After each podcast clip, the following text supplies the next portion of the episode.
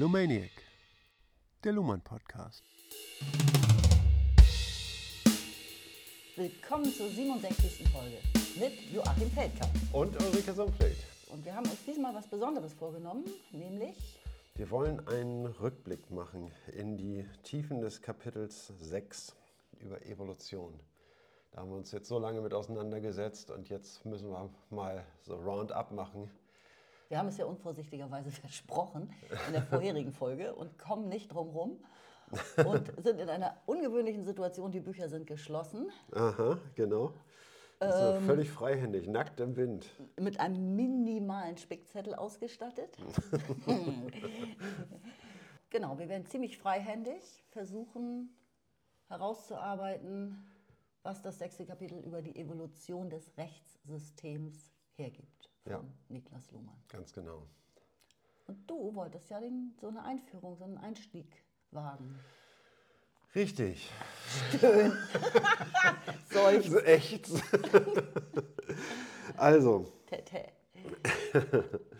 Die Grundfragestellung in diesem Kapitel ist ja, ist eine eigenständige Evolution des Rechtssystems überhaupt möglich oder wie ist es möglich? Und wenn ja, und wir gehen davon aus, dass ja, ne, dass Luhmann diese Frage bejahen wird, wie ist sie vonstatten gegangen? An was für Abhängigkeiten gibt es? Das ist die Ausgangsfragestellung. Und da muss man sagen, ja, okay, wir kommen nochmal von ganz außen. Ne?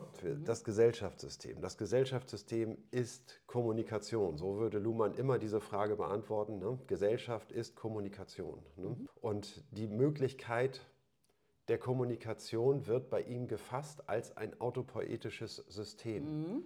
Ne? Und Das, das heißt ein sich selbst reproduzierendes System, Richtig. was sich aus den Elementen reproduziert, aus denen es besteht. Genau. Also zum Beispiel eine Pflanze kann sich nicht aus Kommunikation reproduzieren Genau. und die Kommunikation sich nicht aus Zellen Genau. reproduzieren. sondern nur Kommunikation erzeugt Kommunikation. Und darin, in dem Erzeugen von Kommunikation, bildet es Strukturen und es entsteht sowas wie Semantik. Ne? Es gibt sowas wie äh, Worte, Sätze, Sinneinheiten ne? und rechtliche Kommunikation. Was ist rechtliche Kommunikation? Ne? Ja, da geht es um Recht. Und jetzt wollen wir das als ein System befassen, ja, wie machen wir das überhaupt? Wie gehen wir daran? Wie grenzen wir rechtliche Kommunikation gegen alle andere Kommunikation überhaupt ab? Gibt es da eine scharfe Grenze irgendwie? Ne? Wenn wir keine scharfe Grenze haben, dann können wir natürlich auch nicht untersuchen, ob das äh, Rechtssystem eine eigene Evolution durchlebt. Ja, da ge- lieferst du ja schon das entscheidende Wort. Das ist ja eine Differenztheorie Ja, mit Grenze. Ne? Grenze heißt ja, Ja. immer Einschränkung, Ja. Grenze ziehen, äh, eine Differenz ausmachen. genau. Ne? Zwischen A und B, also zwischen zwei Werten, oder ganz abstrakt. Ja, Ne? richtig. Und diese Grenze ist scharf gezogen, nämlich dann, so Luhmann, ne, wenn ein bestimmter Code verwendet wird. Ne? Das heißt also, der Code Recht, Unrecht. Ne? Das heißt, wenn es um die Frage geht, in der Kommunikation um die Frage geht, ist es Recht oder ist es Unrecht, dann befinden wir uns im Rechtssystem. Ganz einfach. Ne? Das ist, äh, ist keine große Hürde. Ne? Das Und, ist dann spezifisch rechtliche Kommunikation, genau. die eben meinetwegen im medizinischen Bereich ja auch gar keinen Sinn ergibt oder in der Familie. Genau. Ne? Es ist leicht verständlich und diese Grenze kann innerhalb der Kommunikation auch leicht markiert werden. ne? Es, kann, es ist leicht verständlich, wenn diese Grenze äh, überschritten wird, ne? wenn wir von einer äh, Rechtskommunikation in eine Nicht-Rechtskommunikation hinübergleiten und wieder zurück. So, ne? Das ist äh, alles gut beobachtbar, ne? wenn wir uns daran orientieren, ob, dieser, ob es immer noch um diesen Code geht ne? oder nicht. So, jetzt haben wir innerhalb der Kommunikation einen bestimmten Bereich der Kommunikation abgeteilt, nämlich das, äh, die Rechtskommunikation. Und da wollen wir untersuchen, ob dieser Bereich eine eigenständige Evolution betreiben kann, die unabhängig ist von der, von der gesamtgesellschaftlichen Kommunikation, die sich selber abgrenzen kann, eigene funktionale Prämissen ausbilden kann und sich dann weiterentwickeln kann. Ne? Diese Möglichkeit wollen wir hier untersuchen. Und Luhmann führt äh, hier auch die Systemtheorie mit der Evolutionstheorie zusammen. Exakt. Wichtiger Punkt. Ne? Das heißt also, wir sprechen die ganze Zeit von System. Ja, woher kommen sie? Ne? Wie können die entstanden sein? Ne? Also Luhmann führt die Evolutionstheorie mit der Systemtheorie zusammen. Ne? Und, mhm. äh, und die Evolutionstheorie, sagt er, ne, seiner Auffassung nach, ist die Evolutionstheorie eine der bedeutendsten Errungenschaften mhm. äh, der neueren Zeit, der ähm, modernen Kommunikation oder der modernen Wissenschaft. Und mit dem Evolutionsbegriff, wie ihn Darwin schon formuliert hat, verwendet Luhmann ihn auch weiter. Das Bedeutende an, dem, äh, an, dem Evolutions, an der Evolutionstheorie ist, dass sie eine Differenztheorie ist. Genau. Und eine Differenztheorie, das bedeutet, dass wir nicht mehr fragen, wenn wir die Dinge beobachten, irgendwie nicht mehr nach ihrem Wesen fragen, nicht mehr in den Anfang zurückfragen, wie kam es dazu ne? und ähm, mhm. was war es, dies zu sein, irgendwie, dass wir irgendwas Essentielles versuchen aus den Dingen herauszulesen, sondern eine ganz andere Herangehensweise wählen, nämlich eine differenztheoretische, dass wir sagen, wir haben einen Zustand A und einen Zustand B mhm. und von denen bilden wir eine Differenz und fragen uns, wie ist es möglich, diese Unwahrscheinlichkeit, dass es dazu kommt, dass dieser Zustand A überwunden wird und in den Zustand B übergegangen ist. Genau. Ne? Und dann schneiden wir alles, was vorher war, quasi ab ne? und alles, was nachher ist, quasi ab. Ne? Wir gehen heran mit, mit einem Gegenstand, der differenztheoretisch formuliert ist und fangen an, dort zu untersuchen.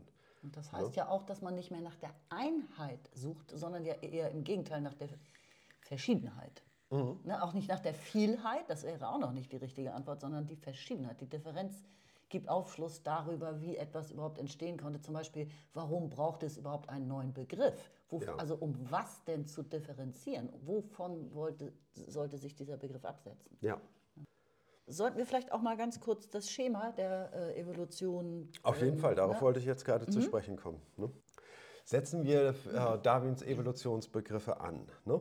Dann haben wir ein Begriffstriplett, das heißt Variation, Selektion und Stabilisierung oder Restabilisierung, wie Luhmann es nennt. Ne? Mhm. Das heißt also, wir haben einen Zustand A, der variiert wird.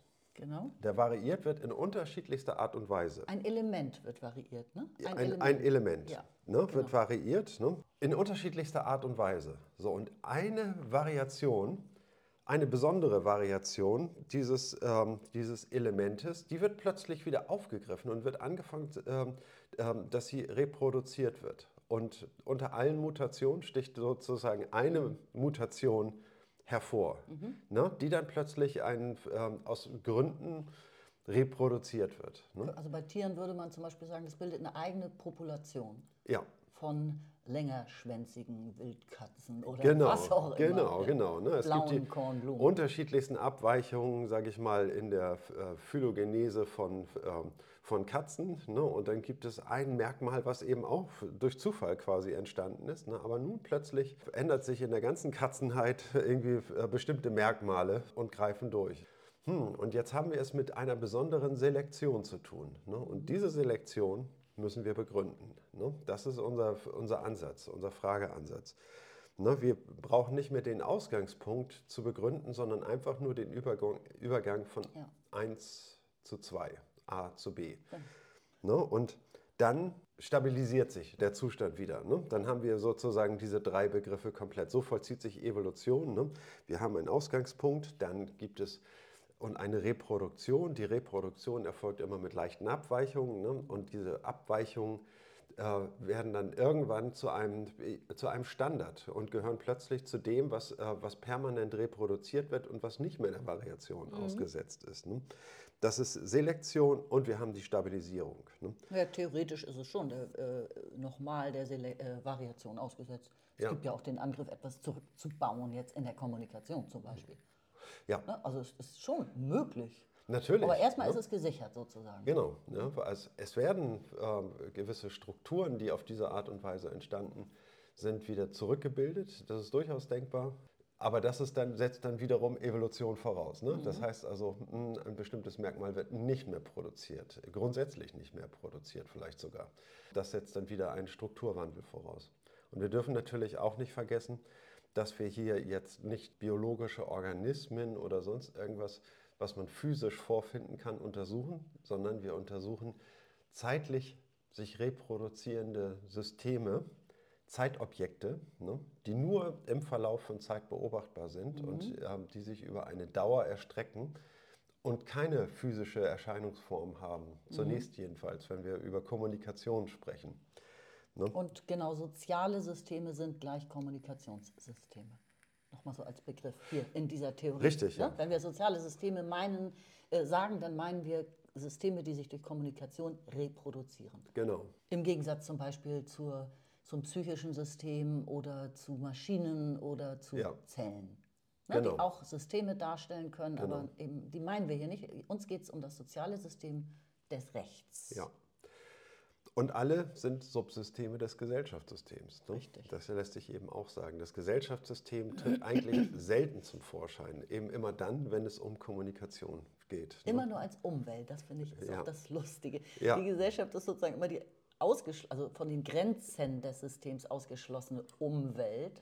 Ja. Ne? Und in ihr wiederum operiert das Rechtssystem. Aber vielleicht gehen wir zu den Bedingungen jetzt über die, also was wir wollen untersuchen, unter welchen Bedingungen es ja zu diesen Veränderungen kommen konnte, mhm. die dann Variation, Selektion, Restabilisierung ermöglicht hatten. Ne? Und da hatten wir gesagt, es, oder hattest du gesagt in der Vorbesprechung, dass, dass es im Rechtssystem eine, eben eine gute Dokumentationsgrundlage gibt, weil es Texte gibt und dass wir ja. überhaupt erst auf, aufgrund oder ab dem Moment, wo es, ab dem es Texte gab, ernsthaft die äh, Evolution beurteilen können. Ja, Logischerweise. Richtig, genau. Ne? Also Texte sind die Voraussetzung und, und dafür muss es natürlich Schrift geben. Wobei man eben witzigerweise wieder sagen muss, dass es Schrift gibt, ist ja bereits ein, äh, gab, ist bereits ein Ergebnis von Evolution gewesen.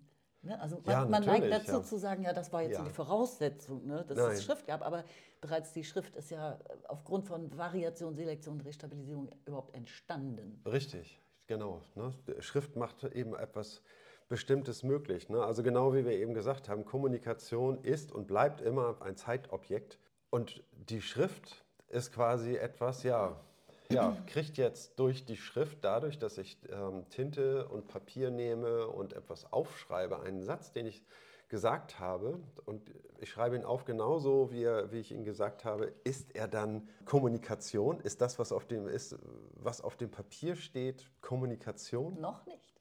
Aber wenn es gelesen und diskutiert wird. Ja, richtig.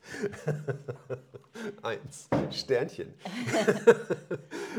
also nein, es ist im strengeren Sinne, es ist äh, nicht Kommunikation. Es gehört natürlich zur Kommunikation. Ne? Und die Kommunikation bezieht sich auf Schrift. Ne? Aber Schrift ist tot und im Schrank, ne? muss immer wieder gelesen werden. Wir haben das auch schon öfter besprochen. Ich füge es einfach nur noch mal hinzu, damit man so richtig darauf denken kann. Gehört hier ne? jetzt absolut rein. Gehört ich. Also da rein. wir können ruhig noch mal sagen, seit wann gibt es ungefähr Schrift? Was müssen wir uns da vorstellen? Meines Wissens nach ist äh, das erste Erscheinen der Schrift die Keilschrift genau. und ähm, im 5. Äh, Jahrtausend vor Christus ja, ist äh, in Mesopotamien äh, sind Schriftstücke aufgetaucht in Form von kleinen Lehmplättchen, die aussehen wie so handgroße Kissen aus weichem Lehm und dann hat man irgendwie so einen Keil gehabt und hat darin Zeichen abgebildet. Ne? Die dann am Anfang äh, zunächst nur ja, Listen gewesen sind von, von Dingen. Ne? Von Waren, ne? Von Waren, genau, die man ausgetauscht hat. Ne? Und dann hat man halt ähm, sozusagen der und der Bauer hat die und die Waren geliefert und das wurde dann eingezeigt und dann konnte man später darauf verweisen, irgendwie, ja, er hat in diesem Monat bereits 97 Hühner geliefert. Ne? Und dann ich glaube, 5000 vor Christus gab es noch nicht so eine perfekte Massentierhaltung, die dazu in der Lage gewesen wäre. Ja, und jetzt müssen wir natürlich äh, äh, darauf Bezug nehmen, schon diese ersten Listen haben eine gewisse rechtliche Relevanz. Ne? Denn äh, es bindet, binden sich darin ja immer ähm, Vorschriften die, sag ich mal, wer, wer hat was zu liefern ne? ne? und bei äh, Überwachung von Austauschverhältnissen und später ist es dann eine Quelle, auf die man sich berufen kann, ne? um zu sagen, ja, hier Aufzeichnung XY ne? und da sieht man deutlich, ich habe das und das äh, ausgeliefert. Ne? Ich, ich, würde sagen, daraus äh, die, die normative Erwartung, dass das, was aufgezeichnet wurde, dann erfüllt wird, die kann sich durch so die ersten Aufzeichnungen dann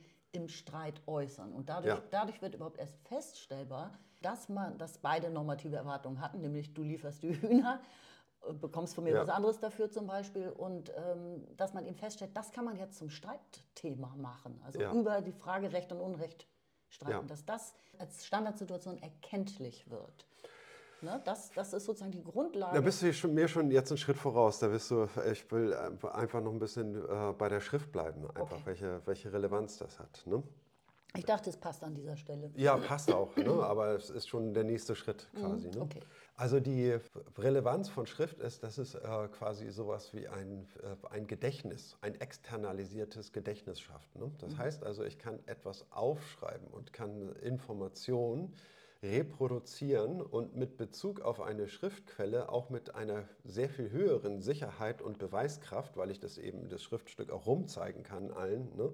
und jetzt nicht auf die Erinnerung eine, von psychischen Systemen angewiesen bin, die es dann alle anders aus der äh, aus ihrer Erinnerung reproduzieren. Nein, ich kann etwas aus der Schatulle holen und kann es allen zeigen und dann, ja, da steht es, da haben wir ein Dokument. Ne, und Schatulle ziemlich groß gewesen sein dürfte damals. Ja, ja, ja, ja. ja. Also Die, eine Schatulle als Wort gab es nämlich, als Begriff gab es sicherlich auch noch nicht, um diese Tafeln aufzubewahren. Also generell ist es, dass auch die Schrift eine lange Evolution durchlaufen musste, die aber jetzt nicht unbedingt durch das Rechtssystem oder so angetrieben wurde. Ne? Aber das Rechtssystem hat äh, sehr früh dazu ausgegriffen und äh, gesagt, irgendwie, wenn wir Recht sprechen wollen, dann brauchen wir die Schrift. Wir brauchen dieses soziale Gedächtnis. Ne? Und äh, wir brauchen Quellen, auf die wir uns berufen können, die wir heranziehen können, um ähm, um Faktenlagen dokumentieren zu können. Und äh, wir gehen über zu einer Praxis, dass wir sagen, irgendwie das, was dokumentiert ist und was hier steht, das gilt als verbindlich. Ne? Genau. Als eine verbindliche Quelle. Und ich, man könnte die Divinationspraxis jetzt auch nochmal anfügen, die ein Vorläufer der Schrift war und vermutlich zur Schriftentwicklung geführt hat. Also das heißt die Praxis der Weissagung hat sich auch ausdifferenziert, also hat sozusagen Fachwissen aufgebaut, Komplexität aufgebaut. Ne, also die Divination kann als Vorläufer des Rechtssystems betrachtet werden. Die Weissagungen haben Rat geboten und die sind tradiert worden. Ja. Sie wurden wiederholt. Mhm. Es, damit wurde mündliches Wissen wiederholt. Ja. Nicht einverstanden? Äh, doch, aber ich bin ein bisschen unzufrieden, weil ich den Gedanken noch nicht äh, zu Ende gekriegt habe. Diese Brücke von der, äh, von, von der Divinationspraxis zur Rechtsprechung. Ne? Gehen wir zu dem mal über, was, äh, was, was du zuerst gesagt hast. Was ist der Beginn des Rechtssystems? Und der Beginn des Rechtssystems ist eben auch eine, ein beobachtbares kommunikatives Geschehen, mhm. nämlich dass äh, zwei Personen äh, sich gegenüber ihre normativen Erwartungen genau. form, formulieren ne? und darauf hin Forderungen stellen an den anderen. Und der andere, der reagiert darauf so, dass er sagt, irgendwie, dass, äh, ich habe andere normative Erwartungen mhm. ne? und, ähm, und fordere, äh, dass es so und so geschehen soll. Und diese, diese Abweichung, ne? daraus ergibt sich dann ein, ein Streit, ne? Ja. der, ähm, der quasi der Vorläufer des Rechtsstreits ist. Ne? Ja, also die und, Unterscheidung von Recht und Unrecht wird so geboren sozusagen. Ne? Genau. Der, der Begriff Unrecht und Recht tritt überhaupt in Erscheinung oder musste, musste erstmal erfunden werden? Ja. Um das bezeichnen zu können. Genau, so und um das, um daraus, daraus entsteht nun ein Streit. Und dieser Streit kann auch zur Gewalt führen. Ne? Das heißt also, dass der, äh, dass der letztlich in Gewalt ausartet und der eine versucht, seine, äh, seine Erwartungen quasi gewaltsam durchzusetzen. Ne? Um das zu verhindern, ne, gibt es dann ja, Devinatoren, also jemand, zu dem man geht und äh, fragt irgendwie, wir haben diese und jene Situation. Bei mir sieht es so aus, bei ihm sieht es so aus. Ne? Und ähm, entscheide du, wie es sein soll am Ende irgendwie, ne? damit wir uns, ich möchte nicht Haus und Hof ähm, gefährden oder im Gewaltakt zum Opfer fallen irgendwie, ne? entscheide du, wie es sein soll irgendwie ne? und was, die, was das Beste ist. Ne? Das heißt, da finden wir den Ursprung des Rechtssystems mhm. in der Divinationspraxis. Mhm. Ne? Im, im, Im, Streit sozusagen, der entsteht in der ja. Ne? Und dann Divinationspraxis, genau. Genau. Und äh, die Divinationspraxis, also die Deutung von Zeichen und Entwicklung von Zeichen, ist eben auch so ein Übergang äh, festzustellen oder das gibt es Theorien, die darin eben die, die, Entwicklung des Alphabets und der, äh, der Schrift dann eben auch sehen. Ne? Ja. Also aus gemalten Zeichen, aus Symbolen sozusagen. Genau. Für, was, was, was weiß ich, also vom Sonnenaufgang bis Ja. Pferdehandel, weiß ich nicht, was es für Zeichen gab früher.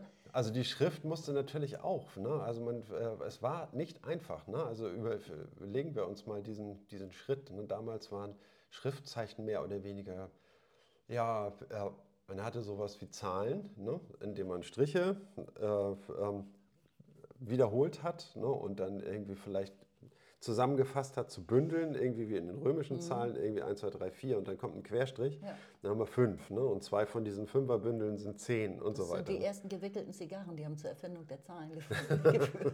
Möglicherweise. Und ähm, heute sieht Schrift folgendermaßen aus. Ne? Es gibt ein Alphabet. Was ist denn das Alphabet eigentlich? Ne? Was sagt ein Buchstabe aus? Ein Buchstabe A kommt irgendwie ja von Alpha und Alpha kommt von Aleph, ein noch viel älteres Wort und das heißt Ochse. Aber das ist für uns A ja überhaupt nicht. Ne? Sensationell, sondern, ja. ja, sondern wir haben, A ist für uns ein, äh, ein Lautwert. ja. Ne? Und wir, äh, unsere ganze Sprache ist eine Lautsprache. Und die ganze Schrift hat sich Evolution, auch durch Evolution dahingehend entwickelt, dass wir äh, mit dem, was wir schreiben, die Laute, die wir formulieren, nachbilden.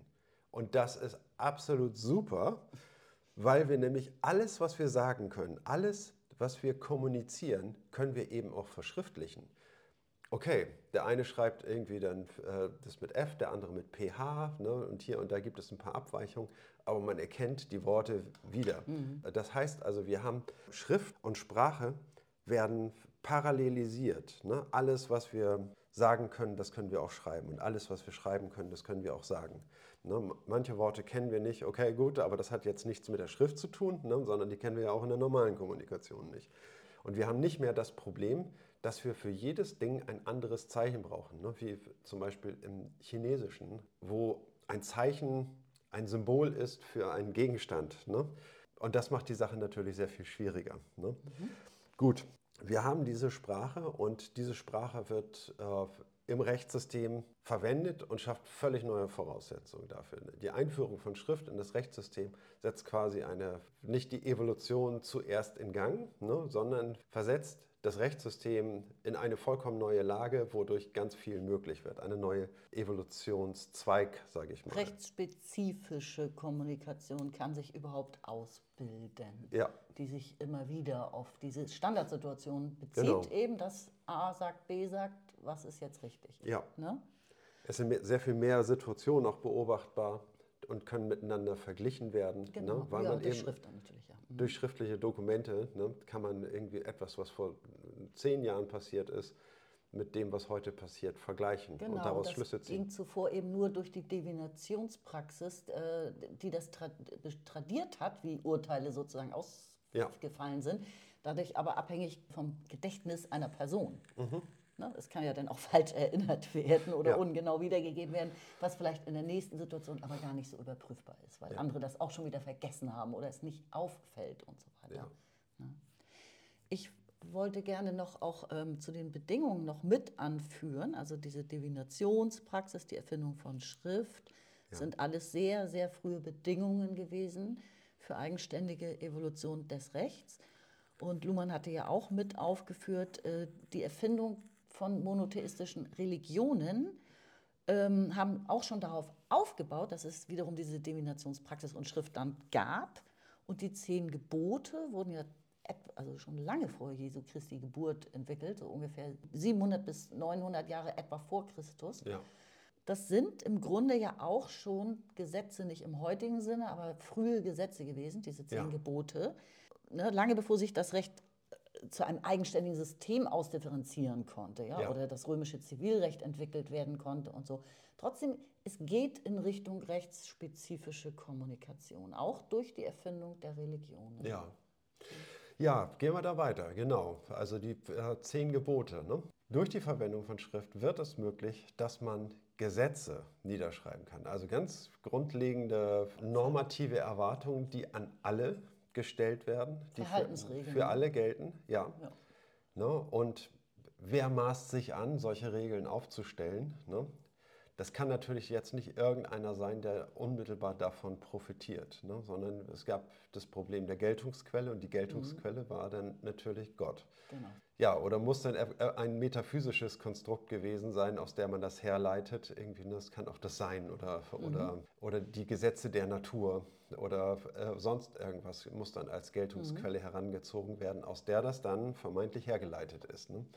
Kollektiv bindende Entscheidungen. Ne? Genau. Das sind, äh, ist ja sozusagen Politik, die die Gesetzgebung macht. Ja. Ne? Also heute die Politik. Damals war es ja dasselbe. Also wer herrschte, war Herrscher und, und also war Richter und Gesetzgeber, könnte ja. man sagen. Ne? Das genau. ist eben auch ein großer Unterschied. Genau. Und diese standardisierten normativen Erwartungen, ne, schriftlich fixiert, von Gott höchst selbst in Stein gemeißelt, von Mose einfach nur den Berg heruntergetragen. Geschleppt. Geschleppt, genau, um sie dann seinem Volk zu überreichen. Das ist die Art und Weise, wie, wie damals in einem frühen Stadium Gesetze zu den Menschen gekommen sind und die sie dann anerkennen mussten. Das ist natürlich alles nur Erzählung, aber diese Erzählung ist erforderlich dafür, um die Geltungsquelle in Kraft zu setzen. Ne? Und über diese, diesen Ursprung, also niemand kann sich dann anmaßen, diese Gesetze zu ändern. Hat natürlich einen eminenten Vorteil, wenn sie von Gott kommen, dann kann der Mensch sie nicht ändern. Ne? Das ist jedem klar gewesen. Und wenn da jetzt Fehler gemacht wurden in diesen Gesetzen, ja, dann können die auch nicht korrigiert werden, sondern es ist Gottes Wille, dass es so geschieht. Dem ist leider so. Man könnte ja auch unter einem anderen Blickwinkel sagen, das ist eigentlich so der Anfang der Geschichtsschreibung, zumindest der Geschichtsschreibung, was wir heute unter Geschichte verstehen. Mhm. Ne, also Geschichte wird ja auch meistens mit Geschichtsschreibung zusammen verwendet, der Begriff. Ja. Also es gab ja auch schon in der rein mündlichen äh, Gesellschaft eine Geschichte, logischerweise. Nur sie konnte ja, ja nicht wirklich gut reproduziert werden. Keiner hatte ja. Überblick, man konnte nicht vergleichen. Ja. Und deswegen eben vom, vom Gedächtnis ab derjenigen, die das äh, erinnert und vorgetragen haben. Ne, und der, der, Anfang der Geschichtsschreibung ist ja auch mit Text und solcher Gesetzgebung und den genau. zehn Geboten im Grunde verbunden. Ne? Ja, genau. So wird in der, äh, in der Geschichtswissenschaft auch dieser äh, Unterschied zwischen äh, Geschichte und Vor- und Frühgeschichte gemacht. Mhm. Nämlich die Geschichte beginnt mit der Schrift, nämlich zu dem Zeitpunkt, wo wir auf schriftliche Dokumente Bezug nehmen können, um unsere Aussagen zu belegen. Und, äh, und darin sind dann Erzählungen und so weiter enthalten, ne, aus denen wir dann unsere Schlüsse ziehen können. Ne? Das heißt, mit der Erfindung der Schrift beginnt die Geschichte. Ne? Und alles, was davor war, ist Vor- und Frühgeschichte. Wir haben aber noch diesen wichtigen Aspekt. Ne?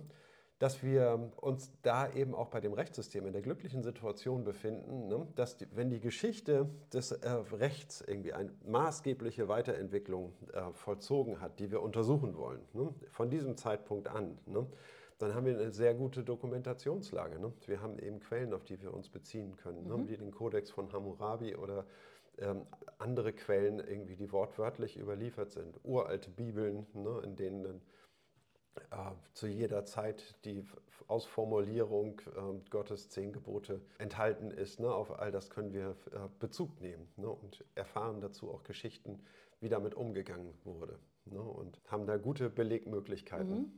Ja, wobei wir haben jetzt, glaube ich, noch vergessen sozusagen zu erwähnen, weil uns das so selbstverständlich dann erscheint wahrscheinlich, ähm, was es mit dem Text auf sich hat und, und der Evolution. Also um das nochmal zusammenzubringen, der Text erlaubt ja also Texte werden interpretiert, weil sie ja wiederverwendet werden. Also der Begriff der Interpretation ist ja. jetzt hier nochmal ganz ja, wichtig. Ja, also sonst bräuchte man den Text ja nicht, haben Richtig. wir schon eingangs gesagt. Ne? Genau. Ne? Der Text dient ja dazu, von wem auch immer wieder vorgelegt und oder wieder vorgenommen zu werden und dann wird darüber äh, gesprochen oder ein äh, Begleittext sozusagen äh, geschrieben. So, und hier geht es hier ist ja die Evolution, die, äh, die wir nachweisen wollen, nämlich mhm. Abweichung.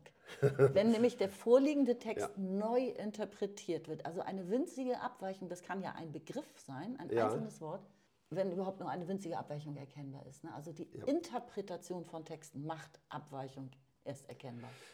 Richtig. In der Auslegung. Ja, du, sch du schachst mit den Hufen, du willst weiter irgendwie. Finde ja, ich gut. nö, nö, nö, nö. Das, hat, das hatte ich hier, warte mal, unter Punkt 1, 2, 3, 4. Ja. Unter Punkt 5 auf meinem Spickzettel schon. Das haben wir aber eben vorhin nicht geschafft, weil ja. du natürlich nee, so nee, nee, nee, nee. War. Ja, das, äh, da, da, wollte ich ohnehin dazu kommen. Ne? Kommen wir zurück auf unser Programm. Wir wollen, wollen die Geschichte des Rechtssystems evolutionstheoretisch darstellen, ein Theorieangebot schaffen, um, äh, um die Evolution des Rechtssystems darzustellen. Und ja, jetzt haben wir durch die Verwendung von Schrift sehen wir die Möglichkeit, etwas zu fixieren, mhm. einen Zustand A, sage ich mal, zu fixieren. Ne? Und dann, tja, nun könnte man auch sagen, okay, was schriftlich niedergelegt ist und quasi als unabänderlich gilt, ne? mhm. ne? Wie ist dann denn überhaupt Evolution möglich? Ne? Das sind ja starre Strukturen, ne? das ist ja immer der gleiche Text. Und wie kann man diese starren Strukturen überwinden? Und da kommt äh, zum Tragen, was wir anfangs gesagt haben, dass Texte sind ja keine Kommunikation, sondern Texte müssen gelesen werden hm. und sie müssen in die Kommunikation eingebracht werden, wenn sie irgendeine Wirkung entfalten sollen. In eine Argumentation zum Beispiel und dienen dort als Belegquelle, vielleicht etwas, was man vorlesen kann und damit allen anderen klar wird, ach so, ja, so war das. Und dann geht es eben um diese Entscheidung, äh, um diese entscheidende Frage, wie sind bestimmte Worte zu interpretieren? Manchmal sind diese Quellen alt, manchmal wissen wir nicht genau, was die Begriffe bedeuten. Und da setzt die Variation an. Im Großen und Ganzen gibt es Einigkeit darüber, was der Mensch ist. Ne? Aber dann eben in so einem Rechtsstreit, dann steht das gerne mal auf Messers Schneide, was meinen wir überhaupt mit Menschen? Ne? Sind ja. die Bewohner einer bestimmten Insel sind das überhaupt Menschen oder sind das vielleicht Primaten? Ne? Das ist der, äh, ja, ne? in solche Fahrwasser gerät man dann. Das heißt also, über die Interpretation kommt in diese Fixierung und Stabilisierung Variation rein. Ne? Das heißt also, wir haben eine, mhm. einen Common Sense darüber, der unausgesprochen ist und auch nicht kodifiziert ist, wie bestimmte Begriffe zu verstehen sind. Und dann gibt es immer Abweichungen in der, in der Interpretation und bei der Rückführung von Texten in die Kommunikation. Abweichungen en masse, die eben verarbeitet werden müssen. Das heißt auch, dass das Rechtssystem über die Gesetzestexte hinaus immer noch viel Schrift verfassen muss, dass bestimmte Begriffe so und so zu verstehen sind, ne, bestimmte Begründungen so und so festzuhalten oder eine Abweichung von der gängigen Praxis so und so begründet wird, weil dieser Begriff da nicht völlig ähm, transparent ist, wie er meint. Wir verstehen ihn so und deswegen leitet sich das daraus ab. Ne? Und auf diese Art und Weise ähm, entsteht die Möglichkeit von Variation und Selektion. Mhm. Und könnte, sollte vielleicht auch anfügen, wir äh, fangen ja jetzt gerade in der Zeit an, in der die Schrift erfunden wurde, also bei den Anfängen mhm. ne, der nachvollziehbaren Evolution des Rechts, dass ähm, diesem Rechtsverständnis, was sich entwickelt hat, ja immer noch, noch etwas zugrunde liegt, nämlich die zugrunde liegende grundsätzliche gesellschaftliche Differenzierungsform. Ja. Damals nämlich ähm, ja, geschichtete Gesellschaft, mhm. ne? also, also schichtenmäßige Differenzierung. Ja. Ne, ganz grob gesagt, meinetwegen in Adel und Volk oder es gab Sklaven, die hatten eben keine Bürgerrechte oder so, meinetwegen, ne? ja. zur Zeit von Aristoteles, Frauen auch nicht zum Beispiel. Also es gab eine, diese gesellschaftliche Differenzierung lag der, der, ursprünglichen Entwicklung des Rechts auch bereits zugrunde und hat äh, die Gesellschaft war anders nicht vorstellbar. So, mhm. ne? Das muss man, versteht man sozusagen unter grundlegender gesellschaftlicher Differenzierung. Heute haben wir ja eine funktional differenzierte Gesellschaft. Das heißt, die erste und wichtigste, die primäre Differenz ist äh, der Funktionsbereich, aus dem die Kommunikation stammt. Und dann kann trotzdem eine schichtenmäßige Zuordnung auch noch stattfinden. Ja? Aber die wichtigste Differenzierung ist die funktionale. Und das Phänomen ist ja sozusagen, was Evolution betrifft, dass das Recht, die Unterscheidung von Recht und Unrecht immer gleich geblieben ist. Also diese, dieses, diese Zuständigkeit des Rechts für diese Unterscheidung hat sich durch extreme Änderung der grundlegenden gesellschaftlichen Differenzierung durchgerettet. Ja. Ist sozusagen gleich geblieben. Es hat sich wahnsinnig verändert, aber ja. die grundlegende Unter genau. Funktion, ja. die gesellschaftliche Funktion, genau. Recht und Unrecht zu unterscheiden, die ist geblieben. Genau. Ne, und das finde ich eben auch unglaublich faszinierend. Es ist phänomenal, genau. Ne? Und welche. Ähm, da äh, kommen wir zum Thema. Also im Grunde genommen war alles, was wir bisher dargestellt haben, irgendwie sind wirklich äh, ziemliche Basics gewesen. Ne? Und das könnte man äh, so in leicht oder in leicht abgewandelter Form äh, eigentlich mit jedem äh, System, was Luhmann beschreibt, also auch mit dem Politiksystem, mit dem Wirtschaftssystem und so weiter, könnte man das auch so vollziehen. Mhm. Der, würden ähnliche Ausführungen äh, zu kommen. Ne? Und jetzt müssen wir, sage ich mal, die äh, Geschichte des Rechtssystems daraufhin untersuchen, wie es zu äh, qualitativen Sprüngen gekommen ist, mhm. ne, die Wegmarken in der Evolution des Rechtssystems gewesen sind. Ne? Also ich meine, wir haben hier äh, das Evolutionskapitel, das umfasst 60, 70 Seiten. Da gibt es natürlich massig Phänomene, die äh, man äh, zeigen und begründen müsste. Ne? Das ist natürlich in diesem Umfang überhaupt nicht zu leisten. Es ist ja auch ein Rückblick, eine Zusammenfassung. Es ist, ja, auch von, auch von Luhmann ist es irgendwie ja. ne? auch nur so als Überblick zu äh, verstehen. So, ne? Aber wir haben es hier mit, mit Erscheinungsformen zu tun, ne? dass zum Beispiel an einer bestimmten Stelle plötzlich äh, Zivilrecht und Strafrecht voneinander unterschieden wird. Ne? Und das stellt sich als ein besonders genialer Schachzug hinaus. Aber es, es ist überhaupt kein Schachzug, das ist vollkommen planlos entstanden. Ne? Und es ist einfach eine, wie soll man sagen, eine Praxis, die sich ähm, durchgesetzt hat. Natürlich gibt es bestimmte Wegmarken, wo dann irgendjemand gesagt hat, okay, gut, so wollen wir das jetzt in Zukunft handhaben. Aber im, das hat sich schon im, äh, entwickelt im Laufe der Zeit. Ne? Ja, das sind Vorentwicklungen, die ja. sozusagen die äh, Bedingungen geschaffen haben, dass ein Problem gelöst werden kann. Später, dieses Problem gab es noch gar nicht zur Zeit, ja. als die vor, diese günstigen Vorbedingungen geschaffen Richtig. wurden. Genau. Zum Beispiel, was dein, bei deinem Beispiel ist es doch so, dass ähm, die Unterscheidung zwischen Eigentum und Besitz, also sprich wieder eine neue Differenz, ja. eine begriffliche Differenz, der Unterschied zwischen Eigentum und Besitz, hat es eben notwendig gemacht, ähm, oder also dadurch konnte Vertragsrecht entwickelt werden. Ja. Ja, und äh, natürlich ist Vertragsrecht nicht dasselbe wie ähm, eine, eine, Gewalttat zu beurteilen, ja. was mhm. dann eher ein Strafrecht erfordert. Ja. ja. Also durch begriffliche Differenzierungen auch zu meinetwegen 200, 300 Jahre vorher oder so, kann mhm. es eben auch später manchmal genau zu ganz nie geplanten Strukturveränderungen kommen ja. in einem System. Ja. Genau, das war irgendwie, vielleicht nehmen wir das auch gleich mal als ein Thema auf, würde ich sagen, irgendwie. Ne?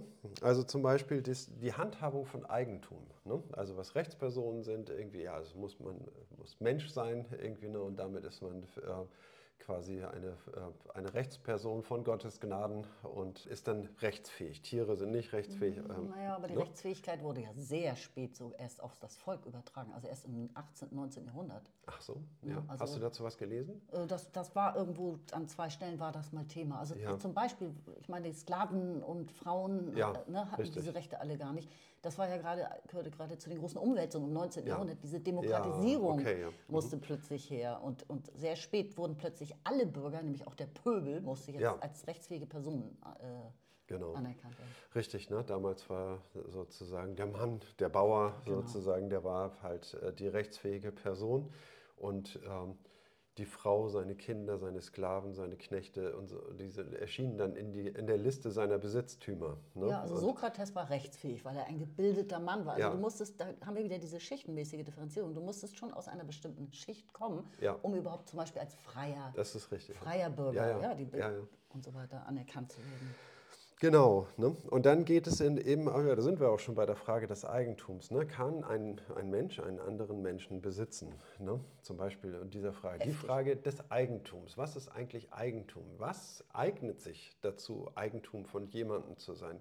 Eignet sich zum Beispiel die Luft dazu, äh, Eigentum von jemandem zu sein? Oder Wasser, aus dem wir alle bestehen? Ne? Und es fließt ja auch immer durcheinander und dann weiß man nie, was, welches Wasser mir jetzt gehört und welches Wasser dir gehört. Also dieser Begriff des Eigentums, der scheint essentiell zu sein mhm. und immer wieder Gegenstand von Streitereien zu sein. Ne? Aber er ist ganz undifferenziert. Ne? Er bietet ein Schema, ein Zuordnungsschema, und zwar Sache und Person. Ne? Aber man kann diese Sache einer anderen Person geben, die dann mit zeitweise operiert. Ich kann mein Pferd an eine andere Person ausleihen und der äh, kann das dann benutzen. Und wenn ich das dann wieder haben will, dann sagt er vielleicht, nö, das ist jetzt meins. Ne? Und dann haben wir einen Rechtsstreit. So, ne? mhm. Und da kam es dann im Laufe der Zeit zu einer Unterscheidung von Eigentum und Besitz. Ne? Man hat zwei Zustände voneinander unterschieden. Das eine ist das Eigentum, also wer, wem gehört etwas. Besitz ist das, ähm, dass man mit einer Sache Umgang hat Und dieser Besitztitel, der war juristisch nicht abgesichert mhm. in früheren Zeiten. Ne? Das heißt also, wenn ich, äh, wenn ich eine Sache besitze, dann kann der Eigentümer jederzeit sagen, irgendwie, gib mir das zurück. Ne? Genau. Und wenn du äh, aber in gewissen Abhängigkeiten steckst und sagst, ich kann dir das nicht zurückgeben, ich brauche das da und dazu, ne, dann äh, hat der Eigentümer nicht selten gesagt, irgendwie, dann hole ich es mir halt mit Gewalt, ich brauche das jetzt. Und da ist sozusagen der, äh, ein Punkt, Besitz wird zu einem Rechtstitel. Mhm. Durch einen Vertrag wird man berechtigt, das Eigentum eines anderen in den Besitz zu nehmen und damit Umgang äh, zu haben, solange bis man ein Ziel äh, äh erreicht hat, ne, je nachdem, wie diese Einigung aussieht. Ne, aber dann hat, äh, hat auch der Eigentümer nicht das Recht, sich die Sache zurückzuholen. Ne, wenn es äh, gemäß einer vertraglichen Absprache, das ist der Beginn, sage ich mal, von, von Verträgen, ne, bietet eben auch die Möglichkeit von Krediten. Ne, und wir sehen, dass da andere Systeme, sage ich mal, Hilfestellung bieten und Material heranschaffen, ne, was äh, das Rechtssystem abzuarbeiten hat, um, um sich da um da, sage ich mal, zu einer, einem äh, Schluss zu kommen, wie müssen solche Fälle behandelt werden, mhm. ne, indem diese Differenz trägt. Und ja, ich mache hier mal einen Punkt irgendwie. Du hast bestimmt schon viele Anmerkungen. Nee, es ist ganz richtig. Ich, ähm, ich finde auch, dass das gehört sozusagen zu den Meilensteinen der gesellschaftlichen Evolution, dass äh, das Eigentum und der Vertrag erfunden wurden. Und es ist auch so, dass äh, also in, in, Hochkulturen, frühen Hochkulturen, die sich ja gar nicht kannten, die noch gar keinen Reisekontakt hatten sozusagen, ja, ja und geschweige denn Internet. So, völlig unabhängig äh, voneinander äh, hatten alle Hochkulturen Schrift. Mhm. Den Begriff, haben sie alle den Begriff eines Eigentums entwickelt, mhm. Vertrag und monotheistische, glaube ich, Religionen. Ja. ja. Ich glaube, da waren, sind vielleicht noch ein, zwei, drei Punkte oder so, aber ähm, das zeichnet eben auch äh, die Entwicklung von Kulturen in unterschiedlichsten Weltteilen in der frühen Geschichte aus. Ja. ja also daran kann man eben natürlich mit ablesen, welche Bedeutung ähm, aus diesem Eigentum ist auch praktisch, der Streit liegt nicht weit. Ja, ne? das, richtig. Was sich daraus entwickeln konnte. Genau. Ich habe auch noch etwas, was noch ein bisschen grundlegender ist, was äh, vielleicht auch was mit Eigentum äh, zu tun hat, ist eben äh, die Anwendung von, von Gewalt. Ne? Die, also Eigentum und die Rückholung mhm. von Eigentum, das sich im Besitz von jemand anderem befindet, war es früher gängige Praxis, mhm. dafür Gewalt einzusetzen. Also man sah sich berechtigt, Gewalt anzuwenden, äh, um sein Eigentum äh, zurückzuholen. Und wenn jemand an die Herausgabe verweigert, dann äh, ist das eine Straftat gewesen und so weiter. Ne? Das ist auch etwas Entscheidendes, irgendwie, wo das Rechtssystem sich selber eine gesellschaftliche Geltung verschafft hat. Nämlich indem es alle Anwendung von Gewalt verboten hat.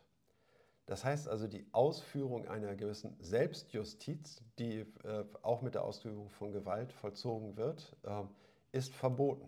Hm, Moment ne? mal, das ist aber das politische System gewesen, was die äh, Machtfrage und die Frage der Ausübung des Rechtes von Ausübung von Gewalt gelöst hat. Das war jetzt wirklich das äh, politische System. Das ist das richtig, genau. Korrigiere ich mich. Mhm. Ist das politische System, ne, das Rechtssystem entscheidet, äh, wann es wann Gewalt angewendet werden darf und von wem. Ne? Das heißt also, die Staatsdiener äh, üben dann diese Gewalt aus und äh, der Gerichtsvollzieher, der äh, kommt irgendwie und holt das Eigentum zurück ja. irgendwie. Ne? Und der bringt dann vielleicht Polizisten mit, äh, wenn die Tür nicht geöffnet wird. Ne? Und ähm, das heißt also, auf keinen Fall ist mehr ein Mensch berechtigt, Gewalt gegen einen anderen auszuüben. Das Gewaltmonopol wird politischerseits eingeführt, wird äh, rechtlicherseits verwaltet. Ne? Und, und das, Recht, mhm. das Rechtssystem hat dann die Funktion, über die Anwendung von, äh, von Gewalt zu entscheiden. Ne? Ja, die beiden sind eben strukturell gekoppelt. Ne? Aber genau.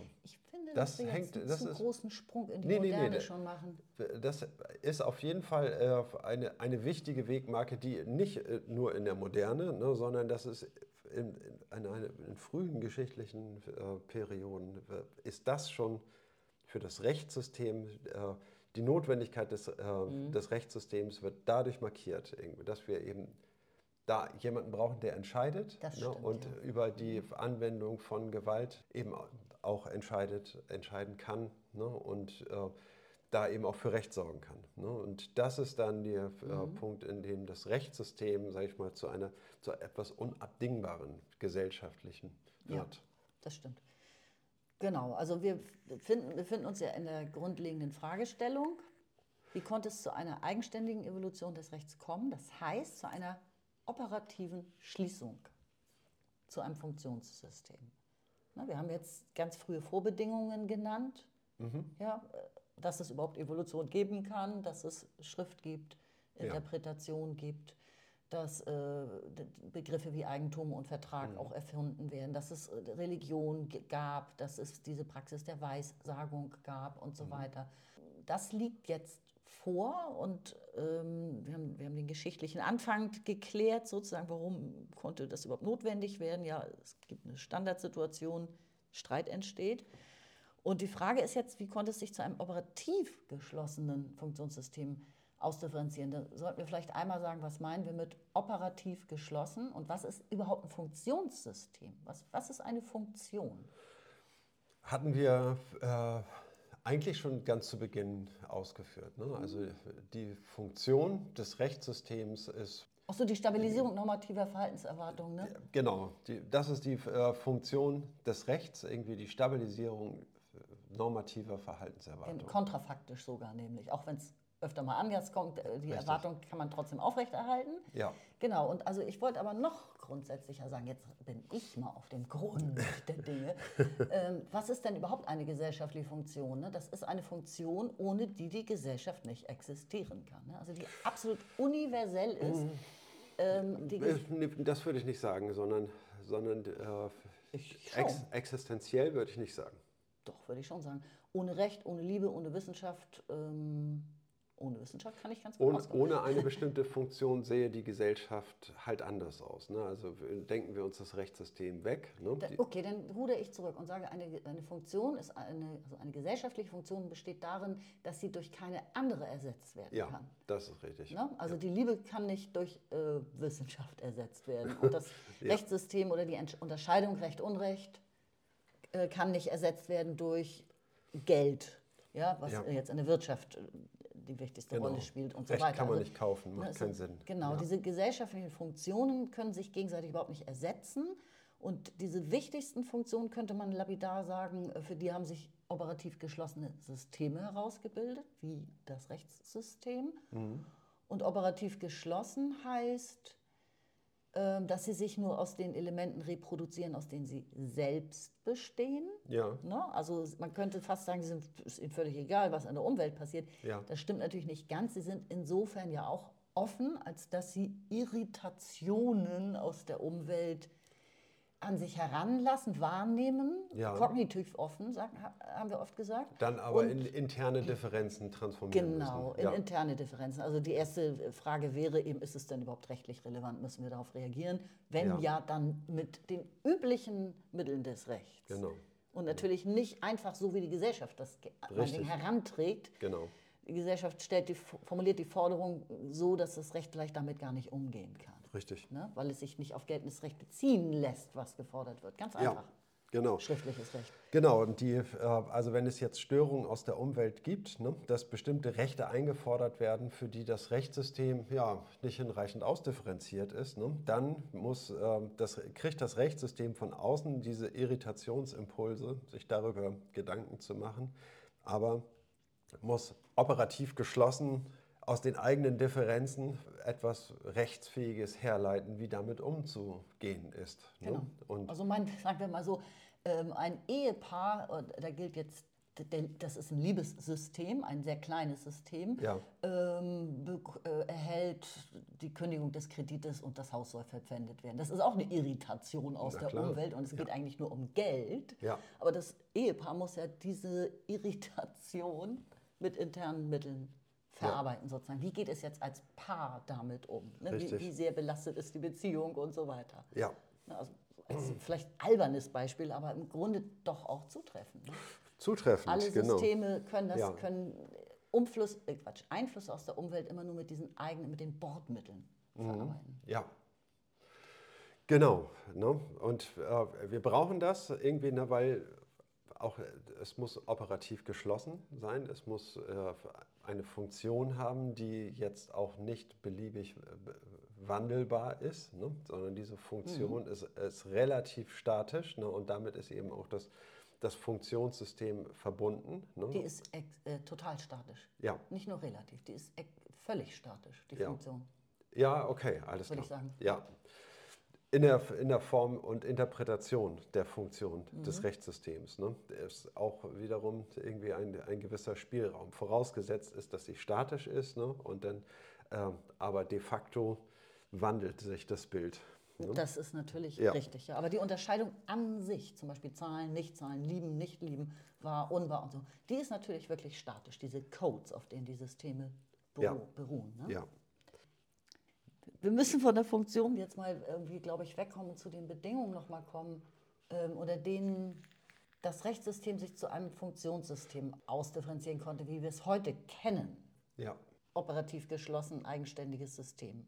Mhm. Völlig autonom. Ja. Welche Meilensteine da ähm, vorgelegen haben. Ja, da würde ich ähm, sagen, da sind wir dann in diesem Abschnitt über das Verfahren. Ne? Genau, das, den fand ich toll. Wie war das? Äh, Aktenzeichen? Ja. Datum? Ähm, so ist es heute. Ne? Ja. Ne? Aber, ähm, also das Verfahren ist eine, eine Rechtstechnik, könnte man sagen, um die angewendet wird in einem Streitfall. Ne?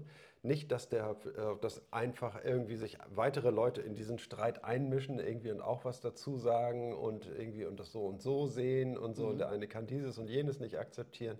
Nein, das wollen wir nicht. Sondern wir wollen einen Akt vollziehen ja. der Streitschlichtung. Ne? Und der hat, und dieser Akt äh, wird in einem Verfahren zusammengefasst.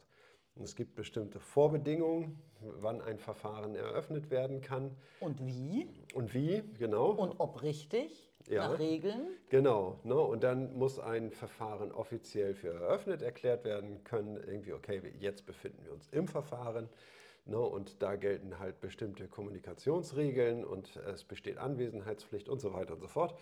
Und am Ende wird das Verfahren mit einem Urteilsspruch abgeschlossen und so ist es dann. Ne?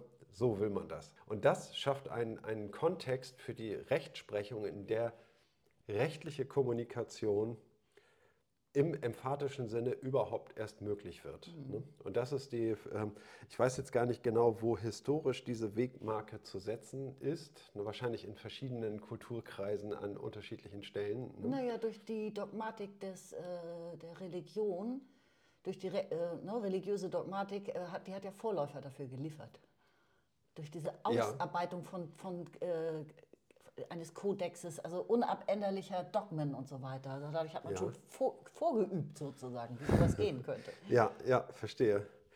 Ja, wie sowas gehen könnte, ne? aber dass man dann eben auch äh, zu so einer Praxis übergegangen ist. Vielleicht, es gab ja bei den Germanen zum Beispiel das Ting oder so, ne? das irgendwelche, aber ich weiß jetzt gar nicht genau, ob da dann ähm, Rechtsstreitereien in so einem Rahmen geschlichtet wurden oder politische Entscheidungen. Das kann ich gar nicht genau sagen. Also auf jeden Fall ist das. das äh ist, ich glaube, das Entscheidende ist wieder die Verschriftlichung.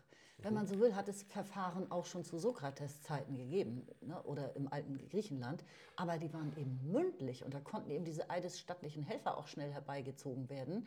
Mhm. Ne? Ähm, also es, war, es herrschte viel mehr Unruhe, es war Chaos, es sollte dann äh, innerhalb einer bestimmten Zeit entschieden werden und so weiter. Ja. Vor allem aber war es nicht schriftlich. Mhm. Es hat sich nicht dogmatisch könnte man jetzt wiederum also wurde, sagen. Was heißt nicht schriftlich? Wurde nicht protokolliert oder was meinst du damit? Selbst wenn es protokolliert wurde, aber es, hat, es musste sich nicht auf schriftlich vorliegendes Recht beziehen. Mhm. Ich denke, das ist genau gerade der große mhm. Unterschied. Ach so, ne, dass man sich in der Kommunikation äh, ja. die entsprechenden Paragraphen heranzieht, Richtig. sich darauf beruft und alles genau prüft. Ne? Genau, ne? die muss man ja auch erstmal heraussuchen, das kostet dann wiederum Zeit. Man muss gleiche Fälle von ungleichen Fällen unterscheiden und so weiter. Mhm. Ne, also genau das ist, glaube ich, der große Unterschied. Okay. Na, weil ein großes, also auch ein pompöses Verfahren in extra dafür geschaffenen Gebäuden und so weiter. Also jetzt Sokrates zum Beispiel. Mhm. Musste der den Schierlegsbecher trinken oder nicht? Das war ja auch eine Art Verfahren. Da hat das Volk ja. mitgeredet. Eine Menge Menschen haben mitgeredet. Aber ähm, man konnte sich nicht auf meinetwegen Jahrhunderte vor, vorliegende vorherige Rechtsprechung schriftlich fixiert dabei beziehen, sondern das ja. wurde alles so mündlich ja, verhandelt. Richtig. Genau. Also das Verfahren bietet auf jeden Fall die Möglichkeit äh, zu, äh, zu sagen, so, jetzt kommt es drauf an, ne? das Verfahren läuft, jetzt ist irgendwie noch Argumentation möglich und äh, jetzt kann alles angeführt werden, Beweise angeführt werden, was kann belegt werden, was kann nicht belegt werden, was kann dann eben auch, äh, muss zurückgesetzt werden als Argument und so. Ne? Und dann haben, hat man am Ende, hat man dann eine Entscheidungssituation irgendwie und dann spricht der Richter aus irgendwie oder, ein, äh, oder Geschworene oder ein, ein Rat oder was auch immer. Na, ne? auf jeden Fall steht am Ende eine Entscheidung fest und so ist es dann. Bumm. Und vor allem beeinflusst das jetzt eben die Argumentation. Ne? Da hatte Luhmann ja. ja, gesagt, das, war, das, das wirklich Entscheidende am Verfahren ist, dass dadurch diese Argumentation sich eben nicht mehr einfach auf den Menschen beziehen kann. Ja. Ne, Sokrates war ein guter Mensch, er hat sich stets bemüht, Recht und Unrecht zu unterscheiden. Also, oder ein Ehrenmann, ein gebildeter Mann, all diese Dinge, das, spielt, das darf im Rechtsverfahren ja gar keine Rolle mehr spielen, weil es gar nicht um den Menschen, sondern um den Fall geht, um, mhm. das, äh, um das Juristische an dem, spezifisch Juristische an dem Fall. Ja. Ne, und auch diese Ad-Hoc- aus, also Stehgreif-Argumentation war nicht mehr möglich. Dass eben zum Beispiel mhm. jemand einfach seine 100 Mann zusammentrommeln kann, die dann ganz mhm. eindrucksvoll reiche, ehrbare Kaufleute ja. da herumstehen und sozusagen manipulierend die Situation, die Situation ja. beeinflussen, ne? ja. manipulieren regelrecht, genau. Ne? weil, weil, weil es eine so angesehene Person ist und so weiter. Mhm. Das alles war ja wirklich früher möglich. Und das verändert jetzt alles, dieses schriftliche Verfahren, was dann eben auch diese Eigenzeitlichkeit entwickelt.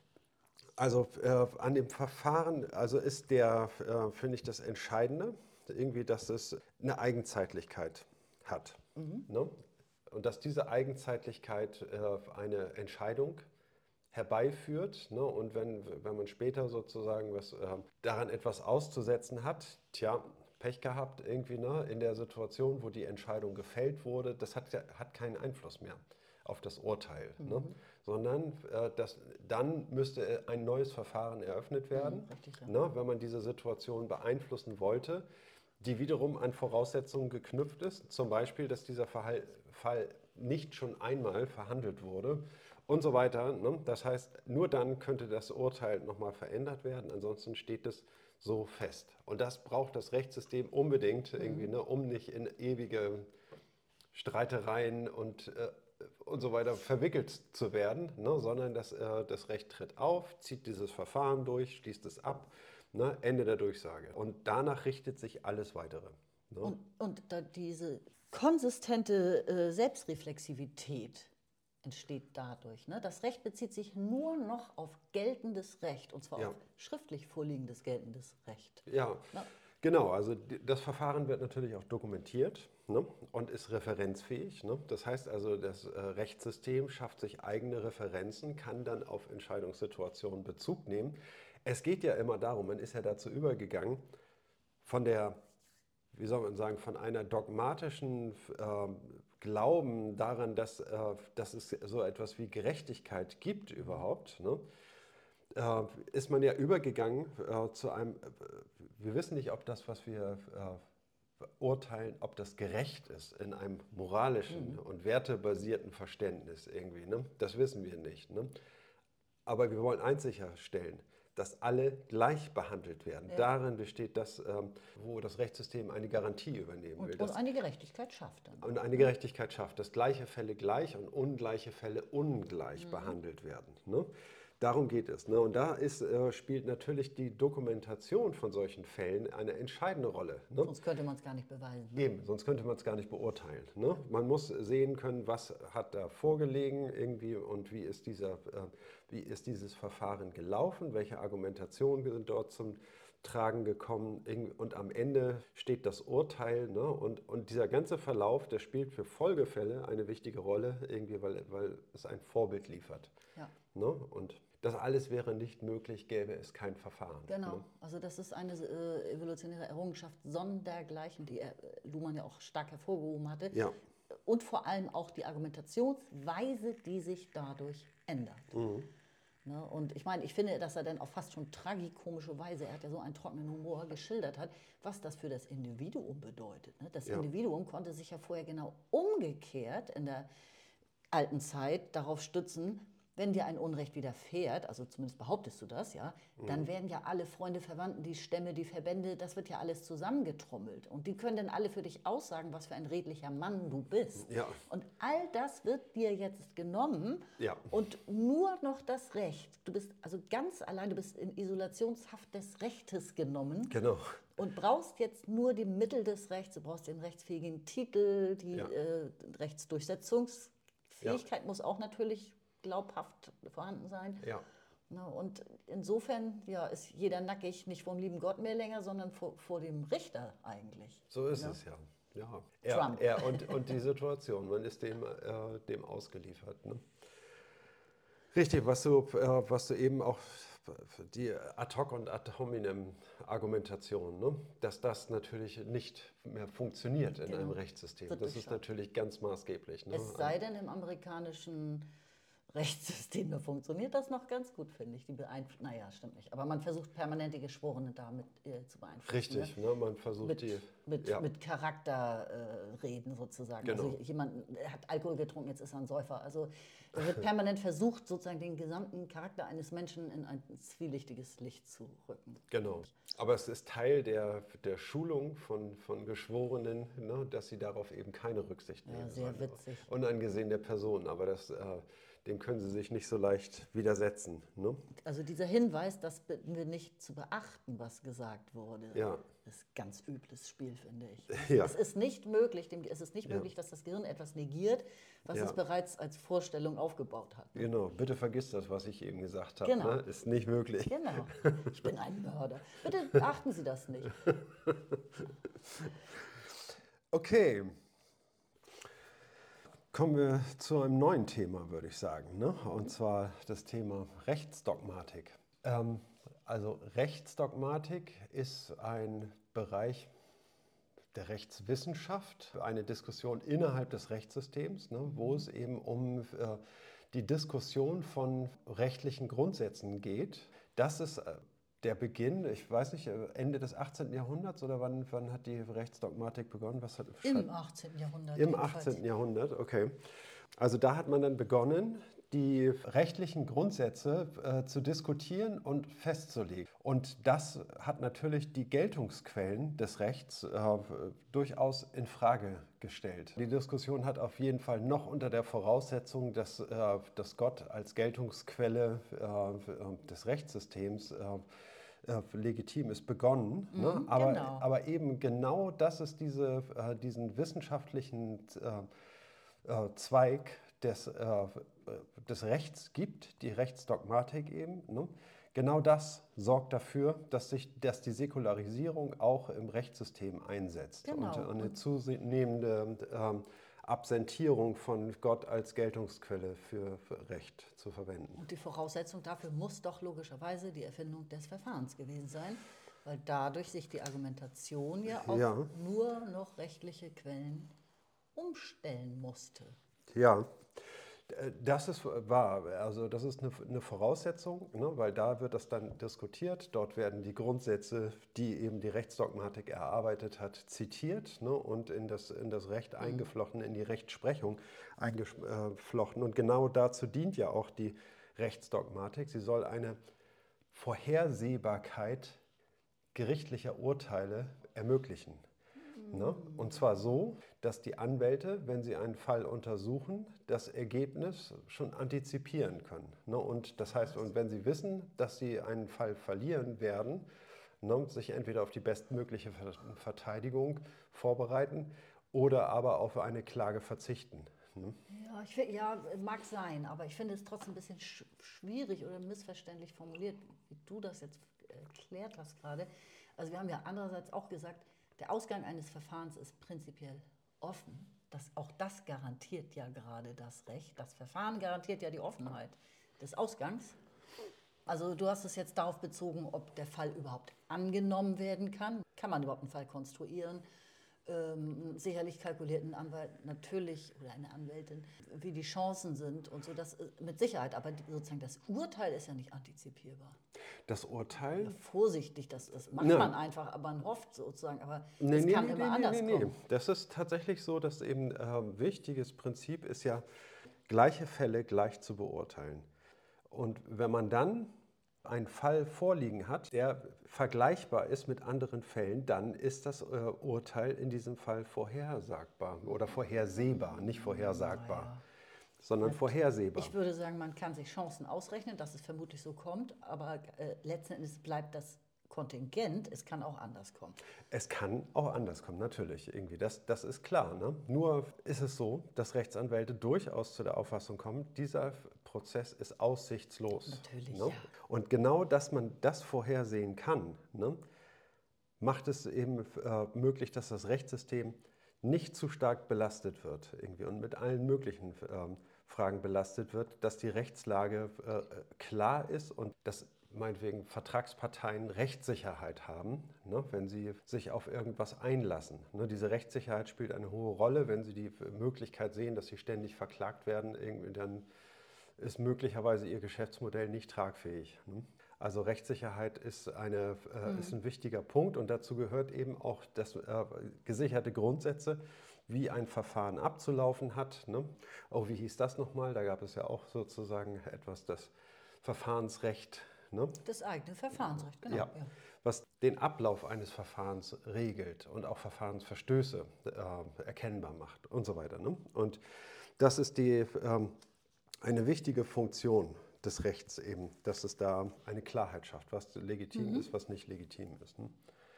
Also jetzt differenziert sich die Dogmatik erstmal aus. Genau. Das Sie heißt, es gibt immer mehr Verfeinerungen, Sonderfälle, Spezifikationen. Ja. Äh, Spezialisierung, äh, Ausnahmen, was auch immer. Ne? Also ja. es, es, wird ordentlich gearbeitet an dem Stoff im 18. Richtig. Jahrhundert bereits. Genau. Ne? Richtig. Letztlich muss man sich auch von den ähm, metaphysischen Geltungsquellen verabschieden, mhm. ne, um Konsistenz in diesen Entscheidungen zu erzeugen. Mhm. Externe Geltungsquellen, das heißt also ja, der Wille Gottes oder das, das Urteil Gottes bei bestimmten Dingen. Ja, woher bezieht man das als, ähm, als Geltungsquelle? Wie äußert sich das? Wie ist das zu interpretieren? Sehr, sehr schwierig, irgendwie da externe Geltungsquellen zuzulassen. Also muss man eine Art, eine Art und Weise finden, wie man damit umgeht, wenn man Gott als Geltungsquelle zulässt und muss dann bestimmte Interpretationen finden. Und dann muss man eben, ja, wie soll man sagen, das als Argument auch entkräften können, dass Gott ja das und das sagt, weil das in der Bibel steht, das ja so und so und, und so weiter. Ne? Das muss man ja auch entkräften können und da zu eigenen Vorgehensweisen kommen. Und das sorgt eben dafür, dass zunehmend innerhalb der Rechtsdogmatik diese Geltungsfällen abgeschnitten werden, um Konsistenz zu ermöglichen, um eine mhm. äh, gleichmäßige, gleichförmige äh, Beurteilung von gleichen Fällen mhm. äh, zu erreichen. Und Konsistenz ne? heißt hier ja auch in sich logisch, widerspruchsfrei und auch gerecht letzten Endes. Ja. Ne? Es wird ja eine Gerechtigkeit dadurch hergestellt, also dass es auf, sich auf geltendes Recht bezieht ja. und eben auf nichts anderes. Und dadurch wird eine, eine Widerspruchsfreiheit auch hergestellt. Wenn der andere ja. Fall auch so beurteilt wurde oder das geltende Recht das und das her und genau. das geltende Recht das und das hergibt, dann ist das auch gerecht im Sinne des Rechts. Ja, genau. Ja.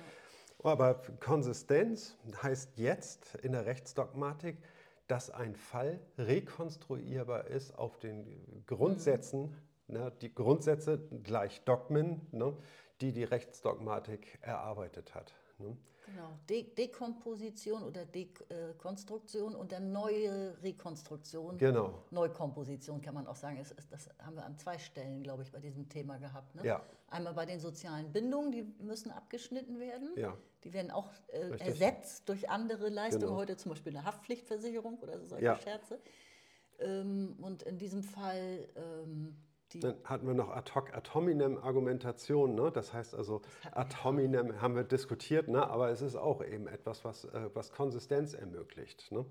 Denn äh, die Untersuchung des Charakters bringt so viele. Unterschiede ein, irgendwie, dass es gleiche Fälle im Prinzip nicht geben kann. Ne? Mhm. Also wenn man äh, gleiche Fälle heißt, eine Person hat das und das gemacht, Punkt. Ne? Und dann wird die Person nicht weiter untersucht, ne? und, mhm.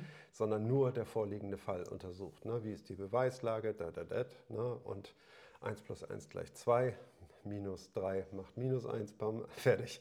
Ne? Ja, Urteil man schuldig. Geht, man geht in einen Betriebszustand so über. Ne? Genau. Also in eine wirkliche, es wird langsam eine Branche daraus. Ja. Man will auch ohne dass das jetzt offiziell eine Rolle spielt, effizient sein und natürlich auch äh, zeitlich durchkommen mit der ganzen Chose. Genau, ne? es muss, das Rechtssystem muss auch effizient sein. Ne? Das heißt also, es muss wirklich die Fälle durchziehen können, verfahrensgerecht ne? und zu einer Klarheit äh, kommen, die allen, für, für alle nachvollziehbar ist. Genau. genau. Aber jetzt kommen wir zurück auf das Thema Evolution. Ne? Jetzt haben wir ein bisschen über Rechtsdogmatik. Das wollte ich auch gerade. Ja, mhm. sehr schön.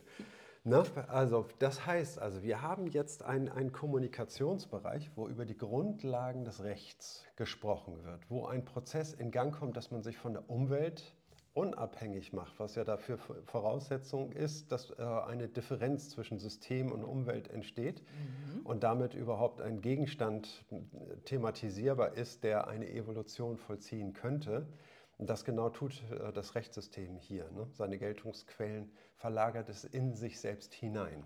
Genau, genau wie ja. Machiavellis der Fürst, der hat auch eine Differenz zwischen Politik und also zwischen Macht vor allem und ja. der Kirche eben auch gezogen. Ja. Ne, und hat das auch ins politische System hinein verlagert, dass es allein darauf ankommt, Strategie zu beherrschen, politische Strategie. Ja, ne?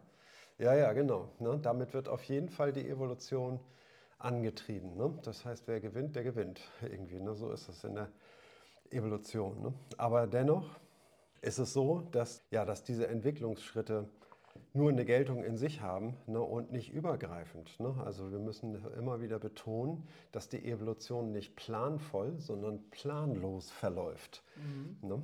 Und äh, niemand weiß, was die nächsten Entwicklungsschritte sind. Ne? Und ja, und ich meine, das ist eine gute Überleitung, weil das war, glaube ich, auch ungefähr in diesem Abschnitt Thema gewesen.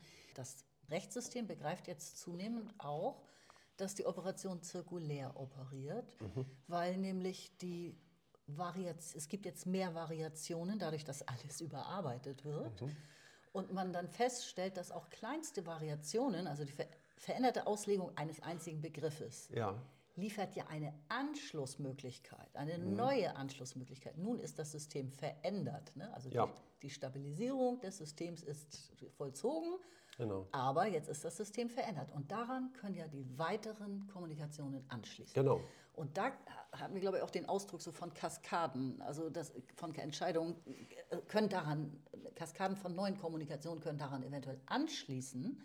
Ja. Ne, und das ist genau das, was man auch nicht so antizipieren kann. Ne? Ja. Durch eine kleine Veränderung Richtig. unglaublich viel in Gang kommen kann. Auf jeden Fall haben wir äh, die Situation dort. Ne? Wir haben einen Diskussionsstrang, der weiter verläuft, irgendwie der eigentlich auch nicht abschließbar ist, wo immer neues Material durch neue Fälle importiert wird. Ne? Das heißt also, die Rechtsstreitereien hören ja nicht auf. Ne? Deswegen gibt es auch immer wieder die Situation, dass die Grundsätze überprüft werden müssen, ne? weil sie nicht die richtige Antwort liefern, irgendwie, ne? wie dann eben auch mhm. vielleicht Anwälte und Richter feststellen. Ne? Das heißt also, wir haben, das System erzeugt Fehler. Und das genau ist der mhm. entscheidende Punkt. Das System erzeugt Fehler und kann an diesen Fehlern lernen, lernt an diesen Fehlersituationen. Mhm. Ne? Und ähm, und dann geht die Diskussion weiter. Ne? Dann muss, dieser, äh, muss der Ursprung, muss die Situation entparadoxiert werden. Mhm. Ne? Meistens wird entparadoxiert, indem etwas differenziert werden muss. Mhm. Ne? Das, eine neue Differenz wird eingeführt, äh, Richtig, die, ja. genau aus, aus dem Anlass, diese Situation zu entparadoxieren. Und es entsteht daraus ein, ja, wie soll man sagen, klarerer Begriff ne, einer Rechtssituation. Mhm. Man lernt die Rechtssituation anhand dieser Differenz zu unterscheiden, das eine von dem anderen. Wann ist es anwendbar, wann ist es nicht anwendbar, ne, in welchem Fall. So sehen wir, dass die, durch die Rechtsdogmatik die Evolution nicht dieses Sequenzielle hat, genau, irgendwie, ne? Ja. dieses Knockout-Prinzip. Ne? Ja, also dass nach der Stabilisierung so ein Punkt wäre. Ne? Genau, ne? und das nicht überlebensfähig, ne? sondern Nein, es, das System überlebt. Es erlebt aber eine Evolution, ohne dass es jetzt zu einem, zu einem schweren Knockout käme und ein anderes System sich behaupten kann, was eben da besser konditioniert ist. Nein, sondern ähm, es ist ein zirkulärer genau. Prozess. Genau. Ne? Und der, das heißt, Evolution findet auf der Basis von Strukturänderungen durch Fehlerkorrekturen statt. Richtig, und das hatte Luhmann, ich glaube nicht in das Recht der Gesellschaft, aber an anderer Stelle. Auch mal hatte er einen Aufsatz geschrieben äh, über selbstsubstitutive Ordnungen. Ja. Da kann ich mich noch daran erinnern, dass ich das auch erst überhaupt nicht verstanden habe, was er damit meinen könnte. Eigentlich haben wir hier so einen Fall vorliegen. Ne? Also ja. das Rechtssystem, Variation, äh, Selektion, Restabilisierung und die Restabilisierung bietet neue Anknüpfungsmöglichkeiten für weitere Variationen, ja. die man jetzt wagen kann. Also auf diese Weise kann sich ein System, zum Beispiel das Recht, selbst ändern. Es kann sich regelrecht genau. ersetzen, sozusagen, in, zum Beispiel von der tribalen Gesellschaft über die Ständegesellschaft bis in die heutige modern ja. funktional ausdifferenzierte Gesellschaft bleibt es trotzdem immer das Recht, obwohl es sich eigentlich am laufenden Band total verändert hat. Ja. Ne, also das Verfahren gab es früher noch nicht, trotzdem gab es Rechtsprechung. Ja. Also es ist irgendwie es selbst geblieben und hat sich trotzdem komplett verändert. Das ist äh, ja, eine, eine schöne Erkenntnis, finde ich. Ja, absolut. Also, die also Ordnungen, die sich selbst erhalten, dadurch, dass sie sich auch ersetzen, ändern können. Genau. Äh, ganz interessant, obwohl es nicht viel damit zu tun hat, aber vielleicht doch eine Überlegung wert ist, irgendwie, ne? Denn äh, Karl Marx hatte ja äh, äh quasi aus mit seinem äh, Kapital und dem tendenziellen Fall der Profitrate und so weiter, mhm. ne, hat er den sicheren Untergang des Kapitalismus genau. prognostiziert, indem er am Ende sein, äh, seine ähm, ja, sein Prinzip auf die Spitze treibt und dann zwangsweise kollabieren muss. Ja, damit hat er ein, eine weite Entwicklung vorhergesagt, aber äh, bisher haben wir diesen Kollaps nicht erlebt. Das ist nun 100 Jahre her ne? und äh, viele rechnen bestimmt immer noch mit dem Kollaps. Es aber, ist fast 200 Jahre mittlerweile her. Oh, sorry, sorry, ja. ja. ja. äh, und er hat sich nicht vollzogen, ja, ganz einfach, weil, weil sich die Bedingungen, ne, die Zirkulation, also das, äh, das Wirtschaftssystem äh, vollzieht ebenfalls eine Evolution. Mhm. Ne? Karl Marx hat aus dieser Perspektive sicherlich recht, was er aus sein. Ähm, aber das beschreibt letztlich nur eine Situation in einem Prozess, wo, ähm, wo klaffende Widersprüche aufgelöst werden müssen und sich dadurch irgendwie auch der Geldfluss, sage ich mal, im, im Kapitalsystem ändert. Ne? Sicherlich nicht grundlegend, ne? aber irgendwie doch an, an vielen einzelnen Stellen. Mhm. Ne? Und ähm, also man kann das eigentlich auch deutlich beobachten, dass sich das, äh, Wirtschaftssysteme verändern, nicht mehr so stark irgendwie zu, zu heftigen Krisen neigen, wie es früher mal zum Beispiel gewesen ist. Ne? Jetzt gucke ich dich aber wirklich erstaunt an. Wir haben doch gerade Weltwirtschaftskrise, multiple Krisen, die alle stark mit dem ja. Geldgebrauch zusammenhängen. Ja, ja, ja. Das, das, ist wohl richtig so. Ne? Aber es gab damals in, in den Wirtschaftssystemen äh, schwarze Freitage. Ne? Haben wir heute immer noch Bankenzusammenbrüche, kurz äh, weltweite Rezessionen und so weiter. Ich weiß nicht. Ja, aber die Revolution bleibt bisher noch aus. Ja, das Ne? Natürlich bleibt sie aus, ja. ja und ich genau. meine, Karl Marx hat ja nebenbei auch mal ganz vergessen, die Dialektik auf seine eigene Theorie zu beziehen. Ja. Ne? Also ich sag mal nur... Eine Gegentheorie ja. äh, zu überdenken, die, wenn seine Theorie in diese Richtung läuft, dann muss es ja auch die Möglichkeit geben, in, dass es in die andere Richtung läuft. Mhm. Auf sich selbst hat er das auch nicht angewendet.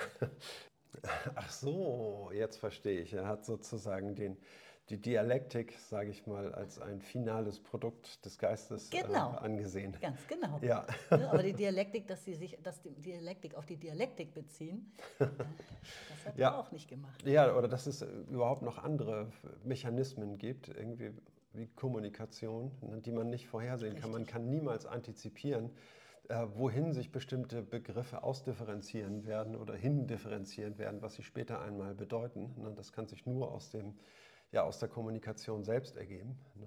Und ähm, ja, aber nur noch ein Punkt irgendwie, um das äh, zum Abschluss. Das Entscheidende, was sich da geändert hat, ist, dass die ähm, dass Arbeiterklasse zum Beispiel ne, mhm. plötzlich zum Kapitalbesitzer durch den Aktienhandel irgendwie zu Kapitalbesitzern wird, irgendwie Anteile von, ähm, von Firmen selber als Alterssicherung ähm, sammeln, sage ich mal, und ähm, äh, und somit irgendwie dieses klassische Bild des Arbeiters im Grunde genommen verschwunden ist. Ne? Also auf ja. jeden Fall eine ganz anders äh, aufgeteilt werden müsste. Die Unterscheidungen müssten heute ganz anders gesetzt werden. Ne? Genau, also jetzt muss ich das noch anfügen. Ja.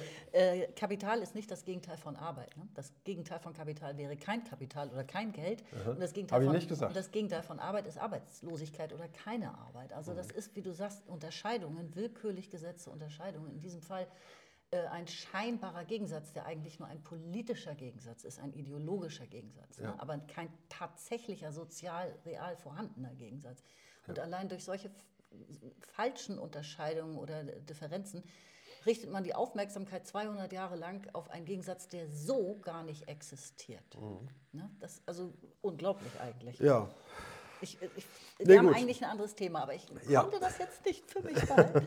nee, aber ich will nur sagen, irgendwie, wir haben es ähm, mit deutlichen Phänomenen zu tun, ne, die äh, quasi beweisen, ne, dass, äh, dass Systeme Evolutionen durchlaufen ne, und indem sich etwas ändert, grundlegende Dinge auch ändern. Ne, und dass diese äh, Systeme interessiert sind, diese Grundlagen ne, auch unter ihre eigene Kontrolle zu bekommen. Aber mhm. die kann man natürlich nicht kaufen ne?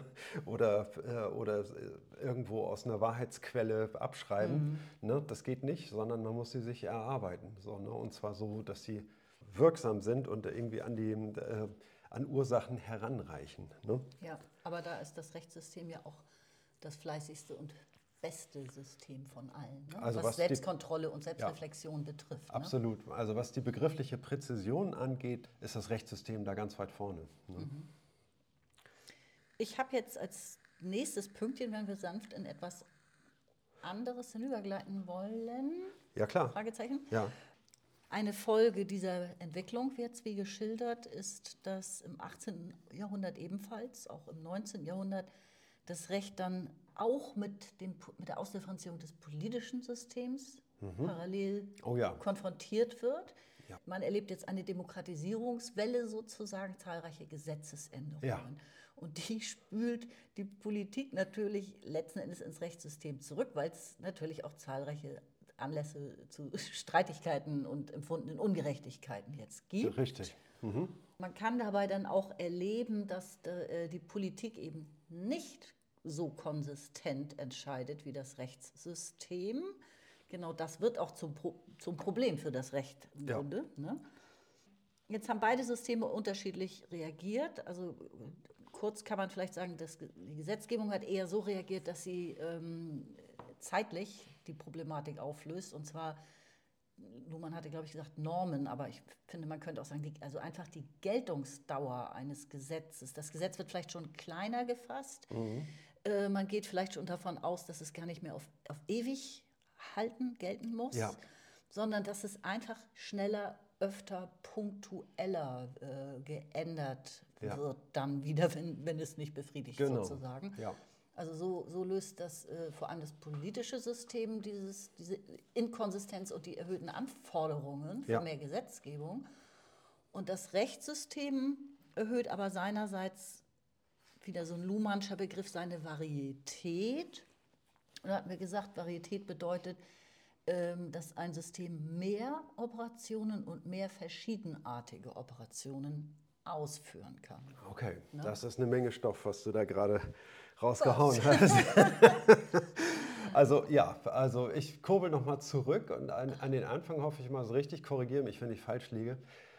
Also wir haben es mit einer äh, Umstellung zu tun. Und zwar, wir haben die Situation, dass ein Staat von einem Monarchen regiert wird. Mhm. Ne? Und jetzt kommt ein Bruch in diese Monarchie ne? und ähm, es entsteht Demokratie.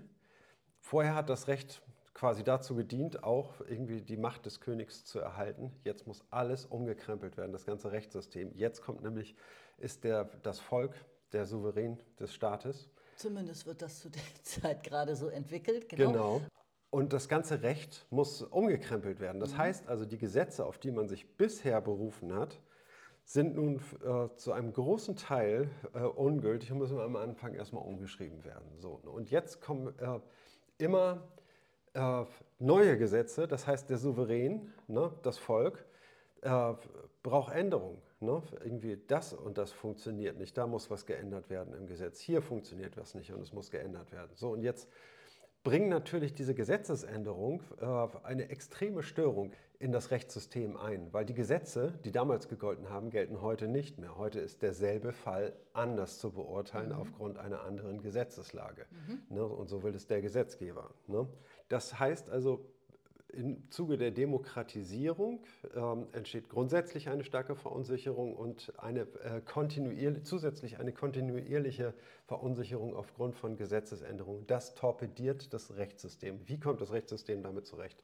Das ist die Frage, die wir uns stellen ja, müssen. Ne? Da waren drei Punkte. Ne? Also einerseits ja. die Varietät erhöhen, da hatte ich gerade gesagt, ne? also mehr, mehr Leistung ausdifferenzieren sozusagen. Genau.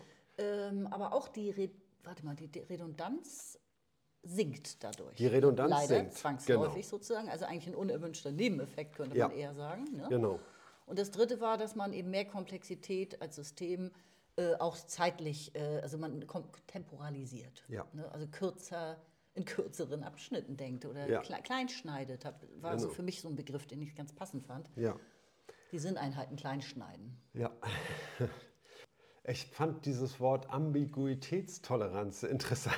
Oh Gott, das habe ich schon wieder vergessen, muss ich ehrlich sagen. Was, ist, was war das? Ambiguitätstoleranz bedeutet, dass man mit, äh, mit widersprüchlichen Situationen oder unverständlichen, unklaren Situationen äh, besser zurechtkommt, indem man sie absorbiert, diese, Unsicherheits, diese Unsicherheit. Ne? Also ähm, indem sie teilweise, äh, gibt man sich damit zufrieden, das nicht alles aufzuklären. Ne? Und dann Ja. und urteilt irgendwie äh, oberflächlich quasi, äh, ne? das sieht so aus wie der und der Fall oder so. Ne? Und deswegen wenden wir das jetzt mal so an. Na, und der Verzicht auf zu starke Vertiefung von Einzelfragen. Zum Beispiel gibt es ja auch heute noch, da war ich regelrecht erstaunt, den Begriff unbestimmter Rechtsbegriff. Ja. Ne? Also absolut, das ja. fällt dann ja in diesen Ambiguitätsbereich. Äh, Genau, ne? ne, das gilt für die meisten äh, Werte, in Anführungszeichen, ne, die angeführt werden. Ne. Das sei doch gut. Ne? Und ja, was heißt denn gut? Irgendwie heißt das irgendwie ähm, im Sinne von Karma, im Sinne von Gottes Willen, im Sinne von moralischer Vernünftigkeit. Äh, wessen äh, Vernunft, von wessen Vernunft sprechen wir da eigentlich? Ne? Gibt es sowas wie Vernunft in einem gesellschaftlich übergreifenden Sinne? Kann man das überhaupt so sagen? Und so weiter. Ne? Also da sind jede Menge Unklarheiten, ne? Mhm. Klar, die undefiniert sind, unbestimmte Rechtsbegriffe W- sind. Werte müssen ja auch nicht rechtlich beurteilt werden. Ne? Nein, aber äh, sollen dann möglicherweise eine, eine Rolle spielen Mhm. ne? und sind dann aber nicht zu verarbeiten. Ich glaube, das fällt durchaus mit darunter, irgendwie unter diese. Möglicherweise. Ne? Also ich würde Werte heute so lapidar als Zusatzargument irgendwie fast schon so ansehen. Ja. Also wenn sie in einer äh, Urteilsbegründung eine Rolle spielen. Ja, genau. Ja, Ne? Also eben gerade in so einem unsicheren Fall, wo man keine entsprechenden Vergleichsfälle hat, ne? dann ist man darauf angewiesen, trotzdem jetzt zu einer Entscheidung zu kommen. Und ich denke mal, dann kommen eben tatsächlich Werte zum Tragen, die dann vielleicht eine Rolle spielen, irgendwie wie der Wille des Gesetzgebers, der ja auch vollkommen unklar ist, ne? dann, Mhm. äh, sondern nur, auch nur auf Interpreta aus Interpretationen hergeleitet werden kann.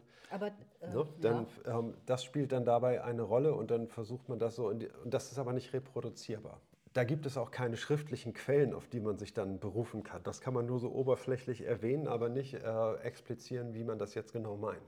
Und weil ich weiß, dass du das magst, irgendwie, wenn Sachdimension und Zeitdimension gegenseitig sich zuspielen, es gibt ja bei Luhmann diese drei Dimensionen, Sozial, Zeit, Sachdimension. Ne? Und hier haben wir ein Spiel zwischen Sachdimension und Zeitdimension. Das heißt also, wenn eine Sache unklar ist, ne, dann ist sie sachlich ungeklärt. Ne?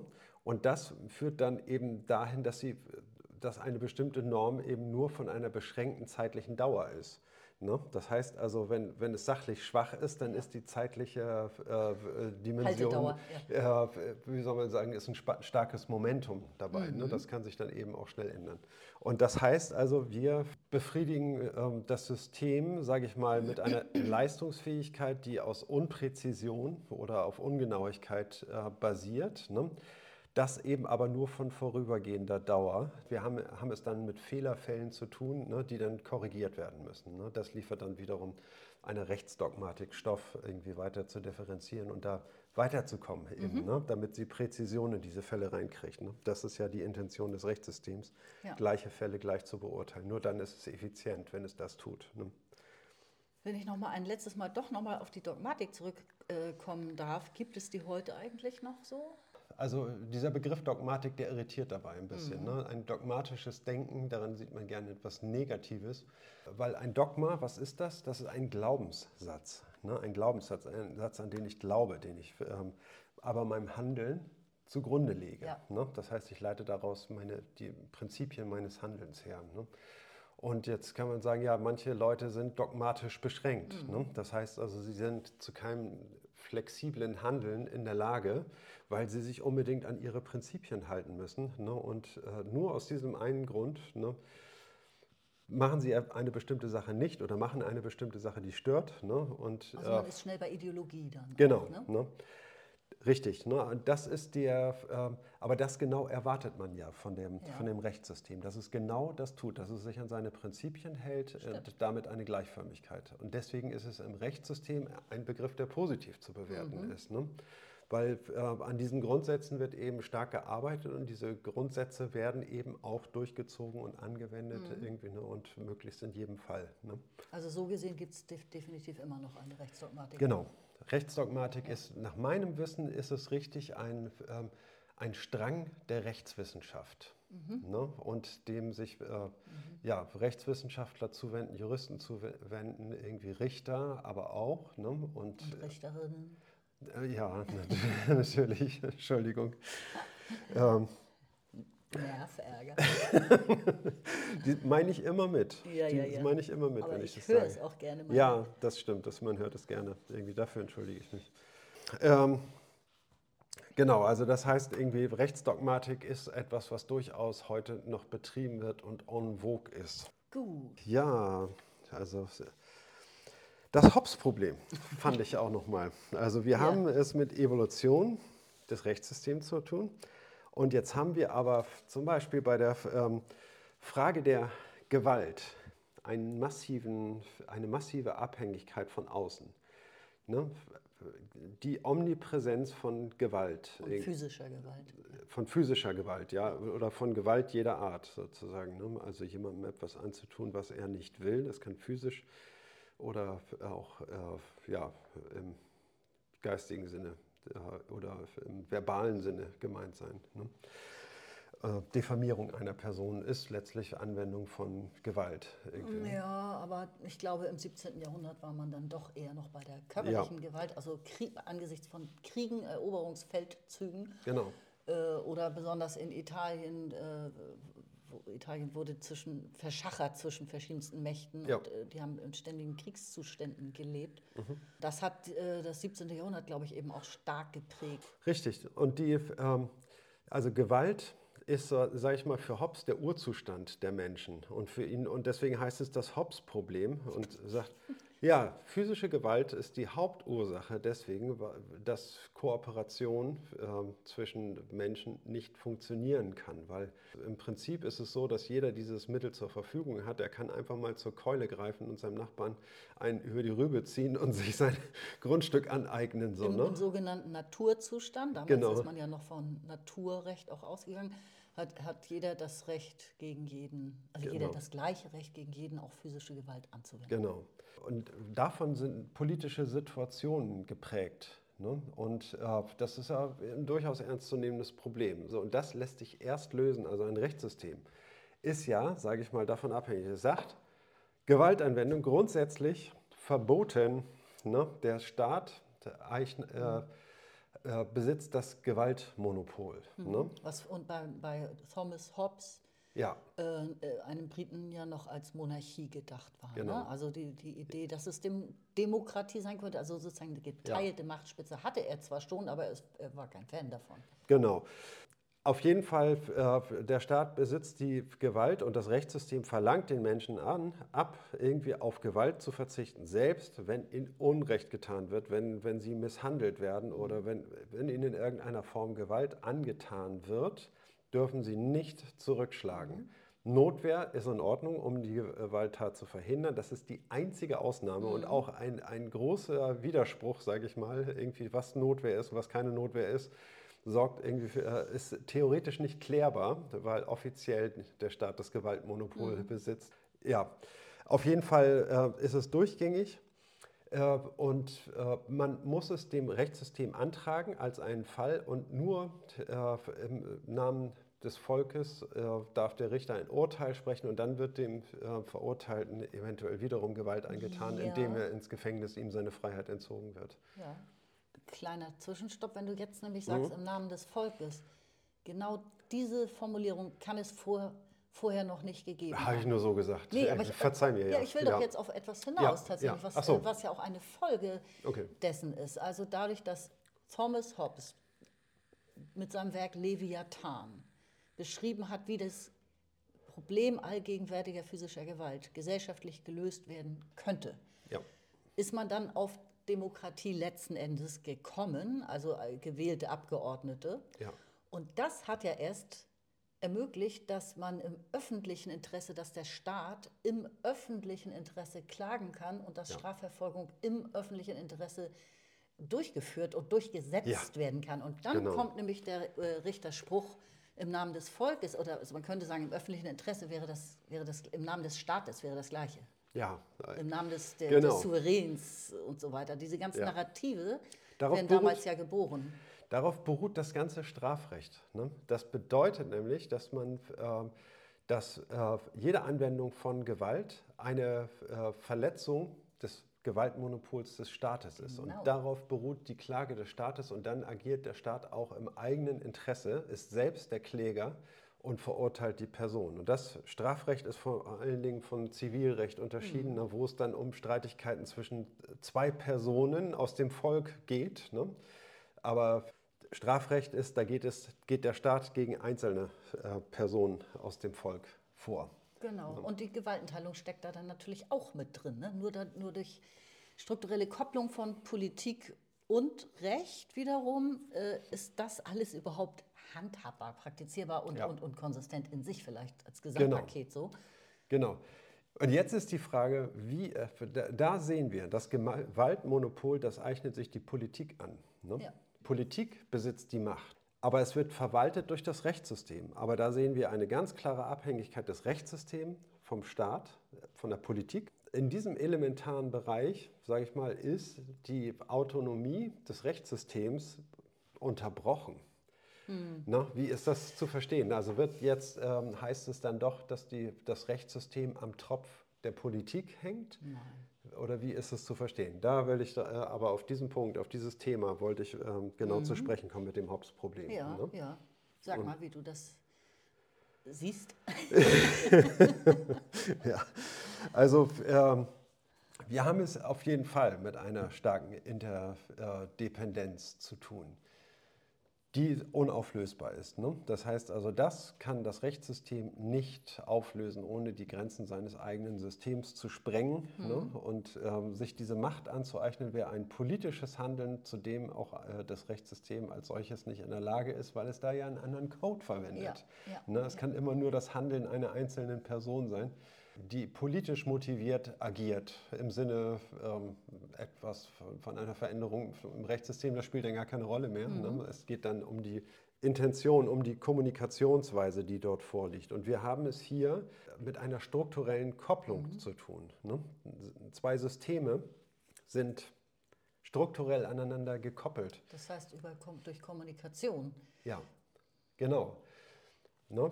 Ähnlich wie bei einer mathematischen Berechnung die ein Computer durchführt, äh, die Stromversorgung des Computers nichts mit dem, äh, mit dem Ergebnis zu tun hat, zu dem der Computer am Ende gelangt. Ne? Das, das ist sozusagen ein informeller Prozess, der zwar durch Energie angetrieben wird, die Voraussetzung dafür ist, dass ähm, diese, äh, dieser Prozess vollzogen werden kann. Ne? Mhm. Der Computer würde ohne Strom nicht arbeiten. Mhm. Ne? Ganz sicher ist es eine Voraussetzung und ein, eine Bedingung, aber eine unthematische Bedingung. Mhm. Ne? Das heißt also, die für die äh, Berechnung, die der Computer vollzieht, keinerlei Konsequenz hat.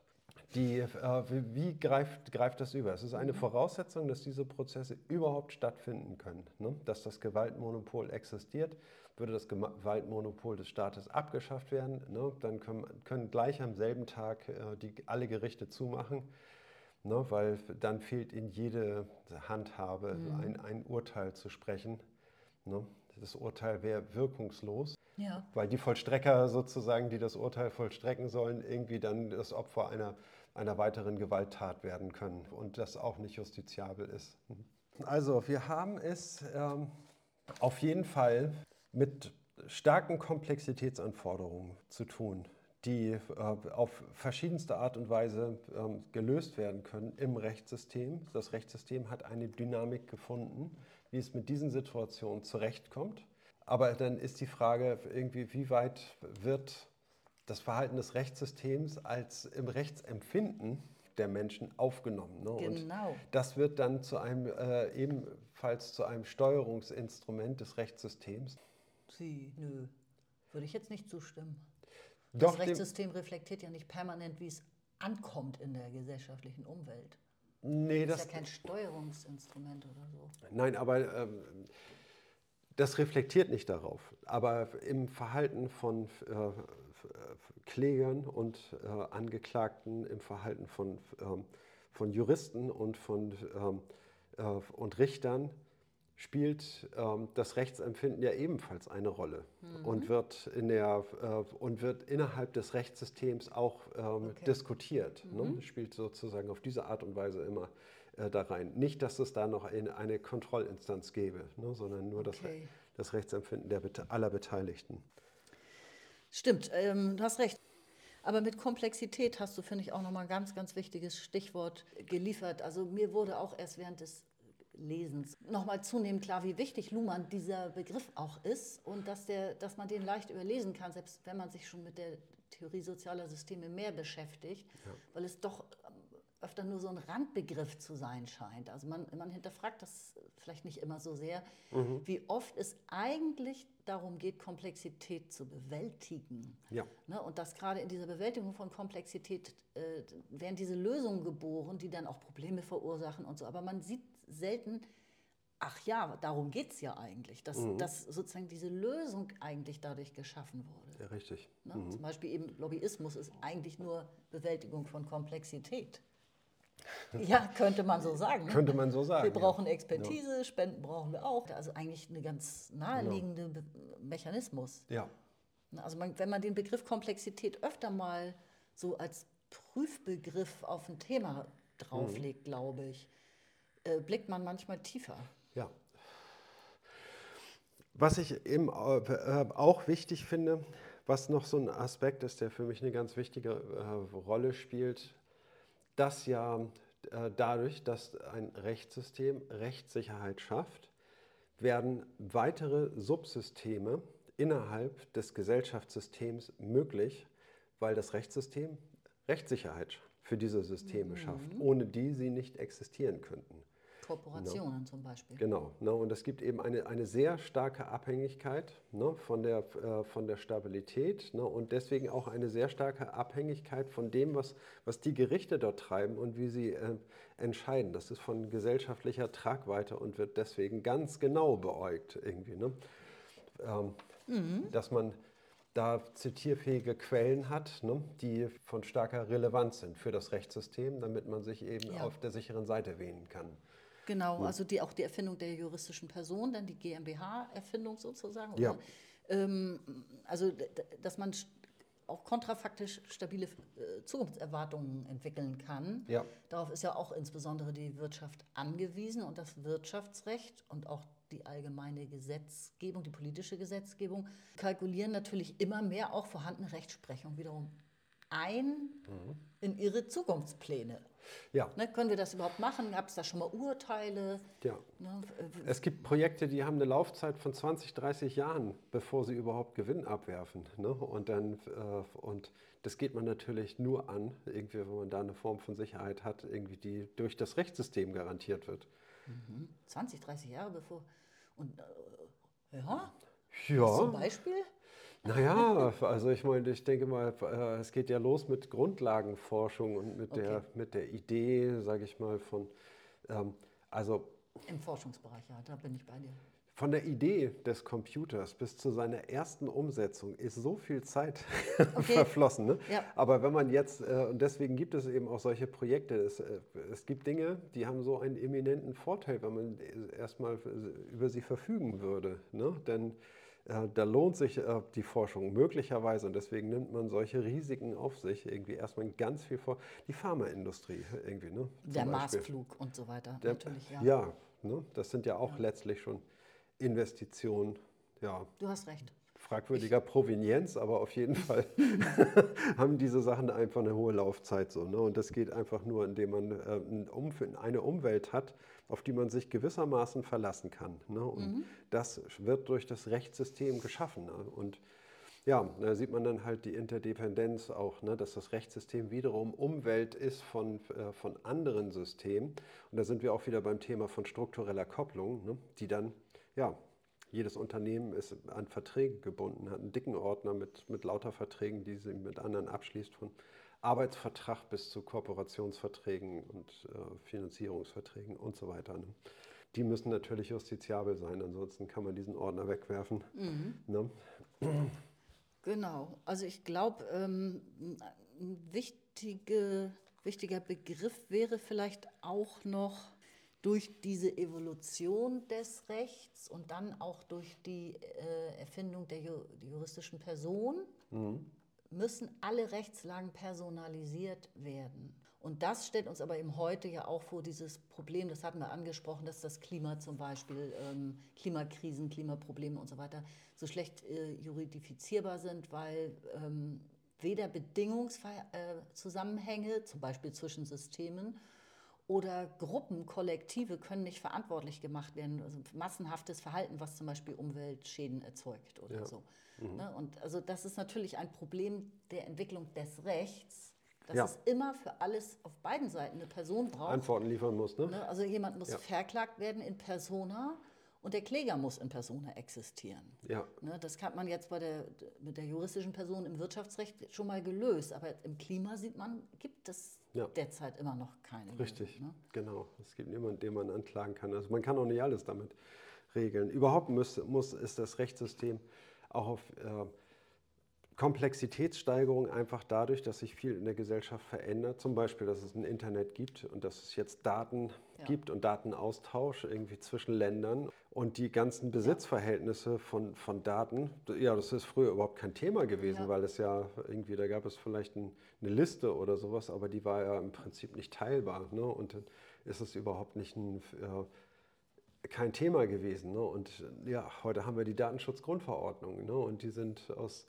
20 Jahren Wildwest sind die geprägt irgendwie, ja. wenn ich mir das. Und längst nicht am Ende, es geht ja weiter und weiter. Ne? Also täglich ja. die EU-Kommission, also Google, äh, Plattformjournalismus, Plattformen allgemein, ja. Handelsplattformen und also die Kommunikation kennt überhaupt keine Grenzen. Mhm. Und also die, die Weltgesellschaft bahnt sich in den Systemen und auch in der Gesellschaft selbst in Form von Körpern und Psychen sozusagen echt ihren Weg am wenigsten weit fortgeschritten ist das eben, ist diese soziale Globalisierung ganz klar ja. und auch die ökologische Gerechtigkeit ja. dabei nicht. Ne? Ja. Und am weitesten fortgeschritten ist sicherlich die, die äh, ökonomische, die wirtschaftliche Globalisierung. Ja. Das Recht hat auch aufzuholen. Ja, aber äh, das Recht ist auch, wenn es äh, jeder Staat sein eigenes Rechtssystem in Anführungszeichen hat. Ja. Ne? Ist es so, wenn, wenn sie irgendwo auf der Welt Rechtsreformen vollzogen werden, ne, wird man äh, sich umschauen, wie andere Länder mhm. das machen, was für eine, äh, man wird diese Systeme miteinander vergleichen ne, und wird äh, versuchen, Lehren daraus zu ziehen, was wollen wir, ne, was das Beste und was passt.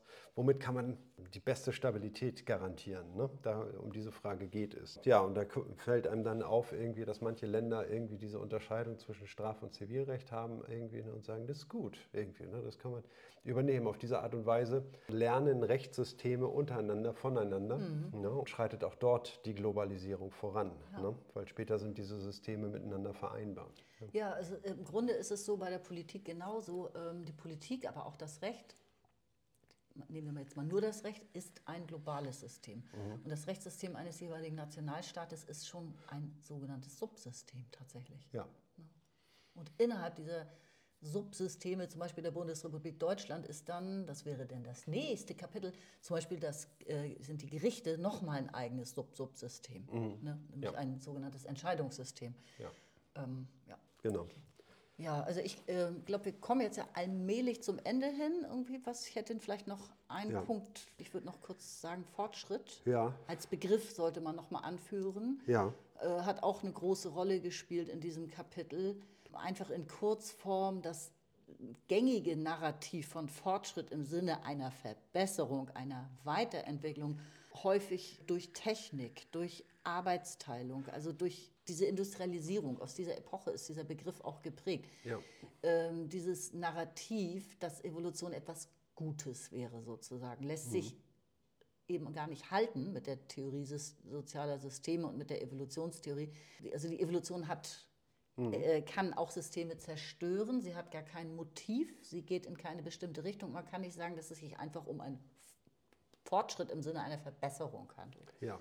Ne? Es ist lediglich immer eine Weiterentwicklung. Ja. Fortschritt im Sinne von Weiterentwicklung, ja, aber nicht im Sinne von Verbesserung. Ja, ja. genau. Weil man ja ähm, immer wenn wir von Verbesserung sprechen, dann müssen wir immer einen ähm, Beobachter unterstellen. Ne? Und dieser Beobachter, der müsste dann oberhalb genau. von Raum und Zeit äh, stehen, ne? und äh, um ein gültiges Urteil zu fällen. Ne? Es gibt immer, sage ich mal, Aspekte, unter denen man das Rechtssystem äh, beobachten kann, und es gibt immer Aspekte, unter denen Verbesserungen zu verzeichnen sind, auch Aspekte, unter denen Verschlechterungen zu verzeichnen sind. Genau. Ne? So, und jetzt müssen diese Intentionen, die unterschiedlichen Inten äh, Intentionen, die man äh, dabei verfolgt, in welcher Hinsicht nun Verbesserung oder Verschlechterung sein soll, ne? Muss man die auch noch alle hinterfragen. So, ne? Und all das tut die Evolution ja gar nicht, sondern die Evolution löst bestimmte Strukturen auf und rekombiniert sie in ja. einer anderen Art und Weise. Das heißt, wir haben Strukturänderungen, die dann zu einer relativen Festigkeit äh, kommen, also restabilisieren, reproduziert werden. Je häufiger sie reproduziert werden, desto stärker ist die Abhängigkeit der Umwelt eben auch von diesen Strukturen. Ja. So, ne? Und das vollzieht das Rechtssystem permanent an sich. Ne, und äh, ist einem, in einem permanenten Strukturwandel. So, und jetzt muss ich wieder zurückkommen zum Punkt. Ähm, ich würde sonst auch noch was ergänzen. Ja, dann ergänze was. Nein, ich wollte wirklich doch noch mal drauf rumreiten, weil ähm, der Begriff ist ja total verbreitet, bis heute im politischen System vor allem auch, aber auch allgemein in der Gesellschaft. Und auch bei Luhmann hatten wir einmal den Begriff Pre-Adaptive Advances. Ja. Und ich habe das sogar bei Google Translate mal eingegeben, da mhm. kommt wirklich, wirklich wortwörtlich den Fortschritt vorausgehende Anpassungen. Ja, richtig. So. Alles. Also ich weiß zwar, worum es geht, ja, also es gibt eine Vorentwicklung. Ja. Die macht dann später andere Entwicklungen möglich. Ja? Genau. Und, und zu dem Zeitpunkt der Vorentwicklung war den Vorentwickelnden noch gar nicht bewusst, dass es so kommen würde. Ja? Sie haben das nicht als Lösung oder als Vorentwicklung für etwas anderes geplant. Genau. So, das ist damit gemeint. Aber jetzt nimm mal die wortwörtliche Übersetzung, die ist im Luhmannschen Sinne falsch. Weil das System passt sich nicht an. Es handelt sich ja. gar nicht um eine Anpassung, sondern es handelt sich auch wieder nur um eine Weiterentwicklung, um eine genau. Variation, ja, genau. auf die eine Stabilisierung folgt. Ja, ja eine die, Mutation könnte genau, man auch also sagen. Genau, also es handelt sich streng genommen nicht um Fortschritt, sondern um, äh, um Fortschritt, sondern um Entwicklung. Und die Anpassung ist keine Anpassung an die Umwelt, sondern eine genau. Eigenentwicklung. Genau. Also die, dieser Begriff ist die Mutation blöd. Wir haben ja äh, zwei Aspekte. Wir haben äh, Variation, ne? aber die Variation heißt ja einfach nur mischen, mischen, mischen, irgendwie ne? mal so, mal so, mal so. Ne? Und wir hätten, könnten nicht von Evolution sprechen, wenn wir nicht die Selektion hätten. Ne? Und ja. die Selektion, ne? die erfolgt sozusagen rein rein zufällig. Wenn etwas hilft, ne, dann, ja, dann ist das eine Bestätigung. Ne? Es ist ja kein Zufall, wie das Rechtssystem entscheidet, ob es eine Variation annimmt. Das ist ja kein Zufall. Nein, die, Se die Selektion ist sozusagen das, äh, das heißt also aus der Variation, die wir erzeugen, äh, folgt, darauf folgt eine, eine Selektion und diese Selektion von bestimmten, ja, in der Kommunikation sich äh, redundant reproduzierende äh, Sinneinheiten, ne? die werden durch eine Strukturänderung erzeugt, die immer wieder dieselbe Selektion vollziehen. Ne? Ne? Das heißt also, auf eine bestimmte Frage gibt es äh, mhm.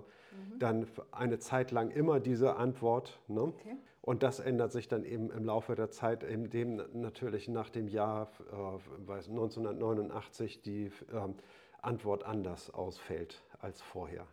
Ne? Da hat sich was äh, verschoben. Das sind diese Strukturänderungen. Ja, die hängen im hohen Maße von ja, Kontingenz ab. Ne? Mhm, ja, ja es, genau, es ja. kann anders kommen. Ob etwas selektiert wird oder nicht, genau. ist natürlich nicht äh, vorhersehbar. Genau, wir sehen nur, dass das sich ist, etwas geändert hat. Aber, aber, dieses Warum ja. ne, wird nicht beantwortet. Das Nein. würde immer ein Beobachter mhm. zweiter Ordnung voraussetzen. Ne? Und dieses Warum gibt es eigentlich mhm. nicht. Es ist so. Ne?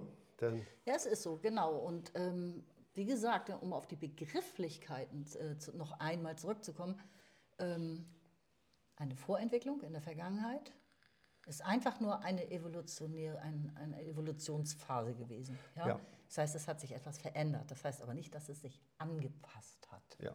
Ja? Weil sich ein System gar nicht an seine Umwelt anpasst, sondern ja. nach seinen eigenen Regeln vorgeht. Mhm. Und was dann, wenn das dann später einen sogenannten Fortschritt ermöglicht, ist das auch nur, dass es Evolution ermöglicht. Ich ja. wollte darauf hinaus, dass diese Begriffe dass sich Systeme an die Umwelt anpassen würden, sehr mhm. häufig falsch verwendet werden. Ja. Und dass äh, anstatt von Evolution zu sprechen, sehr häufig falsch im Grunde der Begriff Fortschritt verwendet wird. Ja, das wollte ich sagen. Man, äh oh, jetzt bin ich echt so, jetzt reite ich hier auf Prinzipien rum, ist mir selbst schon peinlich.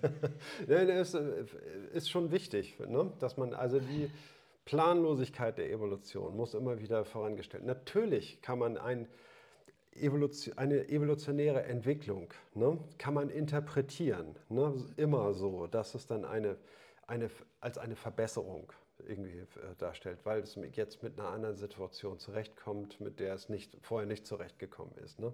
So ist, äh, das hat die Evolution aber nie so geplant. Es gibt auch immer die Möglichkeit, den, denselben Entwicklungsprozess ganz anders zu interpretieren. Ne. Es gibt da keine Interpretationshoheit auf evolutionäre äh, Prozesse. Es passiert mhm. einfach. Mhm. Ne? Und das kann man bewerten und interpretieren, wie man will. Ne? Okay. Ist die Frage dann halt, ob man damit einer Interpretation Erfolg hat. So, ne? Aber auf jeden Fall ist es so, dass die Evolution nicht planvoll handelt. Mhm. Ne? Genau, und das sollte sich auch in der Wahl der Begrifflichkeiten äußern. Genau. ich muss jetzt ja. unbedingt noch einen draufsetzen. Jetzt hast, darfst du aber vielleicht äh, die äh, finale.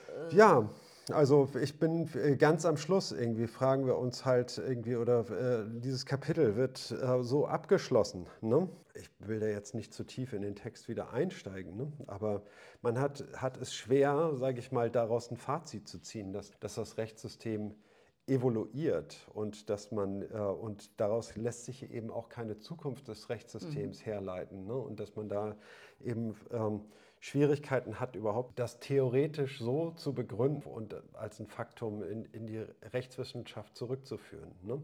Äh, also meine Interpretation wäre als Fazit, dass Luhmann nochmal andeutet, dass die Evolution eines Systems sehr kreativ und erfinderisch darin ist, die Komplexität, die automatisch in diesen Systemen steigt, zu bewältigen dass sich daraus nicht ableiten lässt, ähm, dass es sich an seine Umwelt nun anpassen würde, sondern es, äh, diese Bewältigung der Komplexität dient der eigenen Autopoiesis, der eigenen Selbstreproduktion, ja. sehr erfolgreich. Mhm. Und das kann durchaus in Widerspruch geraten mit gesellschaftlichen Erwartungen, also mit Erwartungen aus der Gesamtgesellschaft, mit, dem, mhm. mit der Beobachterperspektive. Ja. Ich finde, in der Politik könnte man es viel eher sehen, ne? also steigender Unmut Misstrauen gegenüber Parteien und was ist Volksvertretung und, ja. und solche Sachen oder sinkendes Vertrauen in Medien und so weiter. Mhm. Aber die Systeme äh, arbeiten perfekt, sie schnurren sozusagen und denken ja. sich immer wieder neue Variationen aus, wie sie, wie sie sich selbst erhalten können. Also sie bewältigen Komplexität äh, fantastisch. Ja. Aber Anpassung an die Umwelterwartung eher nicht. Manchmal auch nicht so fantastisch. Manchmal sind die, ja, die Gerichte sind zu klein, es können nicht genügend Fälle äh, behandelt ja. werden. Ne? Da gibt es starke Verzögerungen. Manche Sachen werden grundsätzlich nicht zur Verhandlung gebracht, weil sie zu mhm. äh, minimal erscheinen, ne? was natürlich auch kein Zustand ist. Aber dem wirkt das Rechtssystem dadurch entgegen, dass manche Dinge eben offen zutage äh, liegen und äh, mit so hoher Rechtssicherheit belegt sind, irgendwie, dass, dass es auch keine, äh, keine Verhandlung braucht. Auch da kommt es sehr stark auf das Rechtssystem an. Ne? Nicht alles, das Rechtssystem wirkt nicht nur im Gerichtssaal, sondern das Rechtssystem mhm. wirkt eben so auch auf die ganze Gesellschaft, indem es ein hohes Maß an Rechtssicherheit gibt. Irgendwie, und so würden wir in diesem Fall immer entscheiden. Ne? Äh, sagen die Gerichte dem, äh, der äh, Rechtsperson. Ne? Und und jetzt kannst du dir überlegen, ob du klagen willst oder nicht. Irgendwie im Grunde genommen äh, bist du da chancenlos. Ne? Das ist eine Leistung des, äh, des Rechtssystems, die weit über den Gerichtssaal hinausgeht. Mhm, genau, ist, also damit geben sie, sage ich mal, eine, ein hohes Maß an Stabilität, äh, Stabilität an die Gesellschaft und ja. die Gesellschaft braucht das Rechtssystem. Ne, um das die, meine ich eigentlich ne? auch. Also man braucht keinen Zweifel daran zu haben, dass diese Stabilität, dass die Erwartungen an Stabilität auch in Zukunft berechtigt sein werden. Genau. Ne? Das kann man sogar auch an Politik und an Massenmedien oder so ja. auch darüber sagen. Ja. Ja. Die sind noch nicht so schnell am Ende, nur weil es gerade mal ein paar Probleme gibt. Ja, auf jeden Fall sind, äh, ist das Rechtssystem äh, voll flexibel ne, und in sich, äh, in sich fundiert, ne, folgt gewissen Prinzipien, die sich eben durch Evolution entwickelt haben und in einer Weise, dass sie äh, der Funktion, die sie für die Gesellschaft leisten, auch gerechter werden. Ne, und das sieht man eben äh, an dem Maß, was in, innerhalb der Gesellschaft möglich ist. Ne? Das leistet eben auch immer das Rechtssystem mit, ne? mhm. weil es da ein maßgeblicher Bestandteil der Umwelt ist, irgendwie von, von jedem Subsystem der Gesellschaft. Ja. Gut. Dann Sind wir mit unserer Übersicht am Ende, genau. oder wie? Zum Schluss noch die Quizfrage. Was war zuerst da, das Recht oder das Unrecht? Das könnte man jetzt mit der Theorie sozialer Systeme erklären. Das, was zuerst da war, das war die Grenze zwischen beiden. Yes. Ja, die einzig richtige Antwort im Luhmannschen Sinne. Jo, Henne-Ei-Frage gelöst. Ja, wir freuen uns auf das nächste Kapitel, ne, das wir dann mit euch angehen. Genau. Und zwar die Stellung der Gerichte im Rechtssystem. Genau. Und bis dahin verbleiben wir eure Lumaniacs. Im Namen des Volkes. Amen. Bis zum nächsten Mal. Ciao. Tschüss.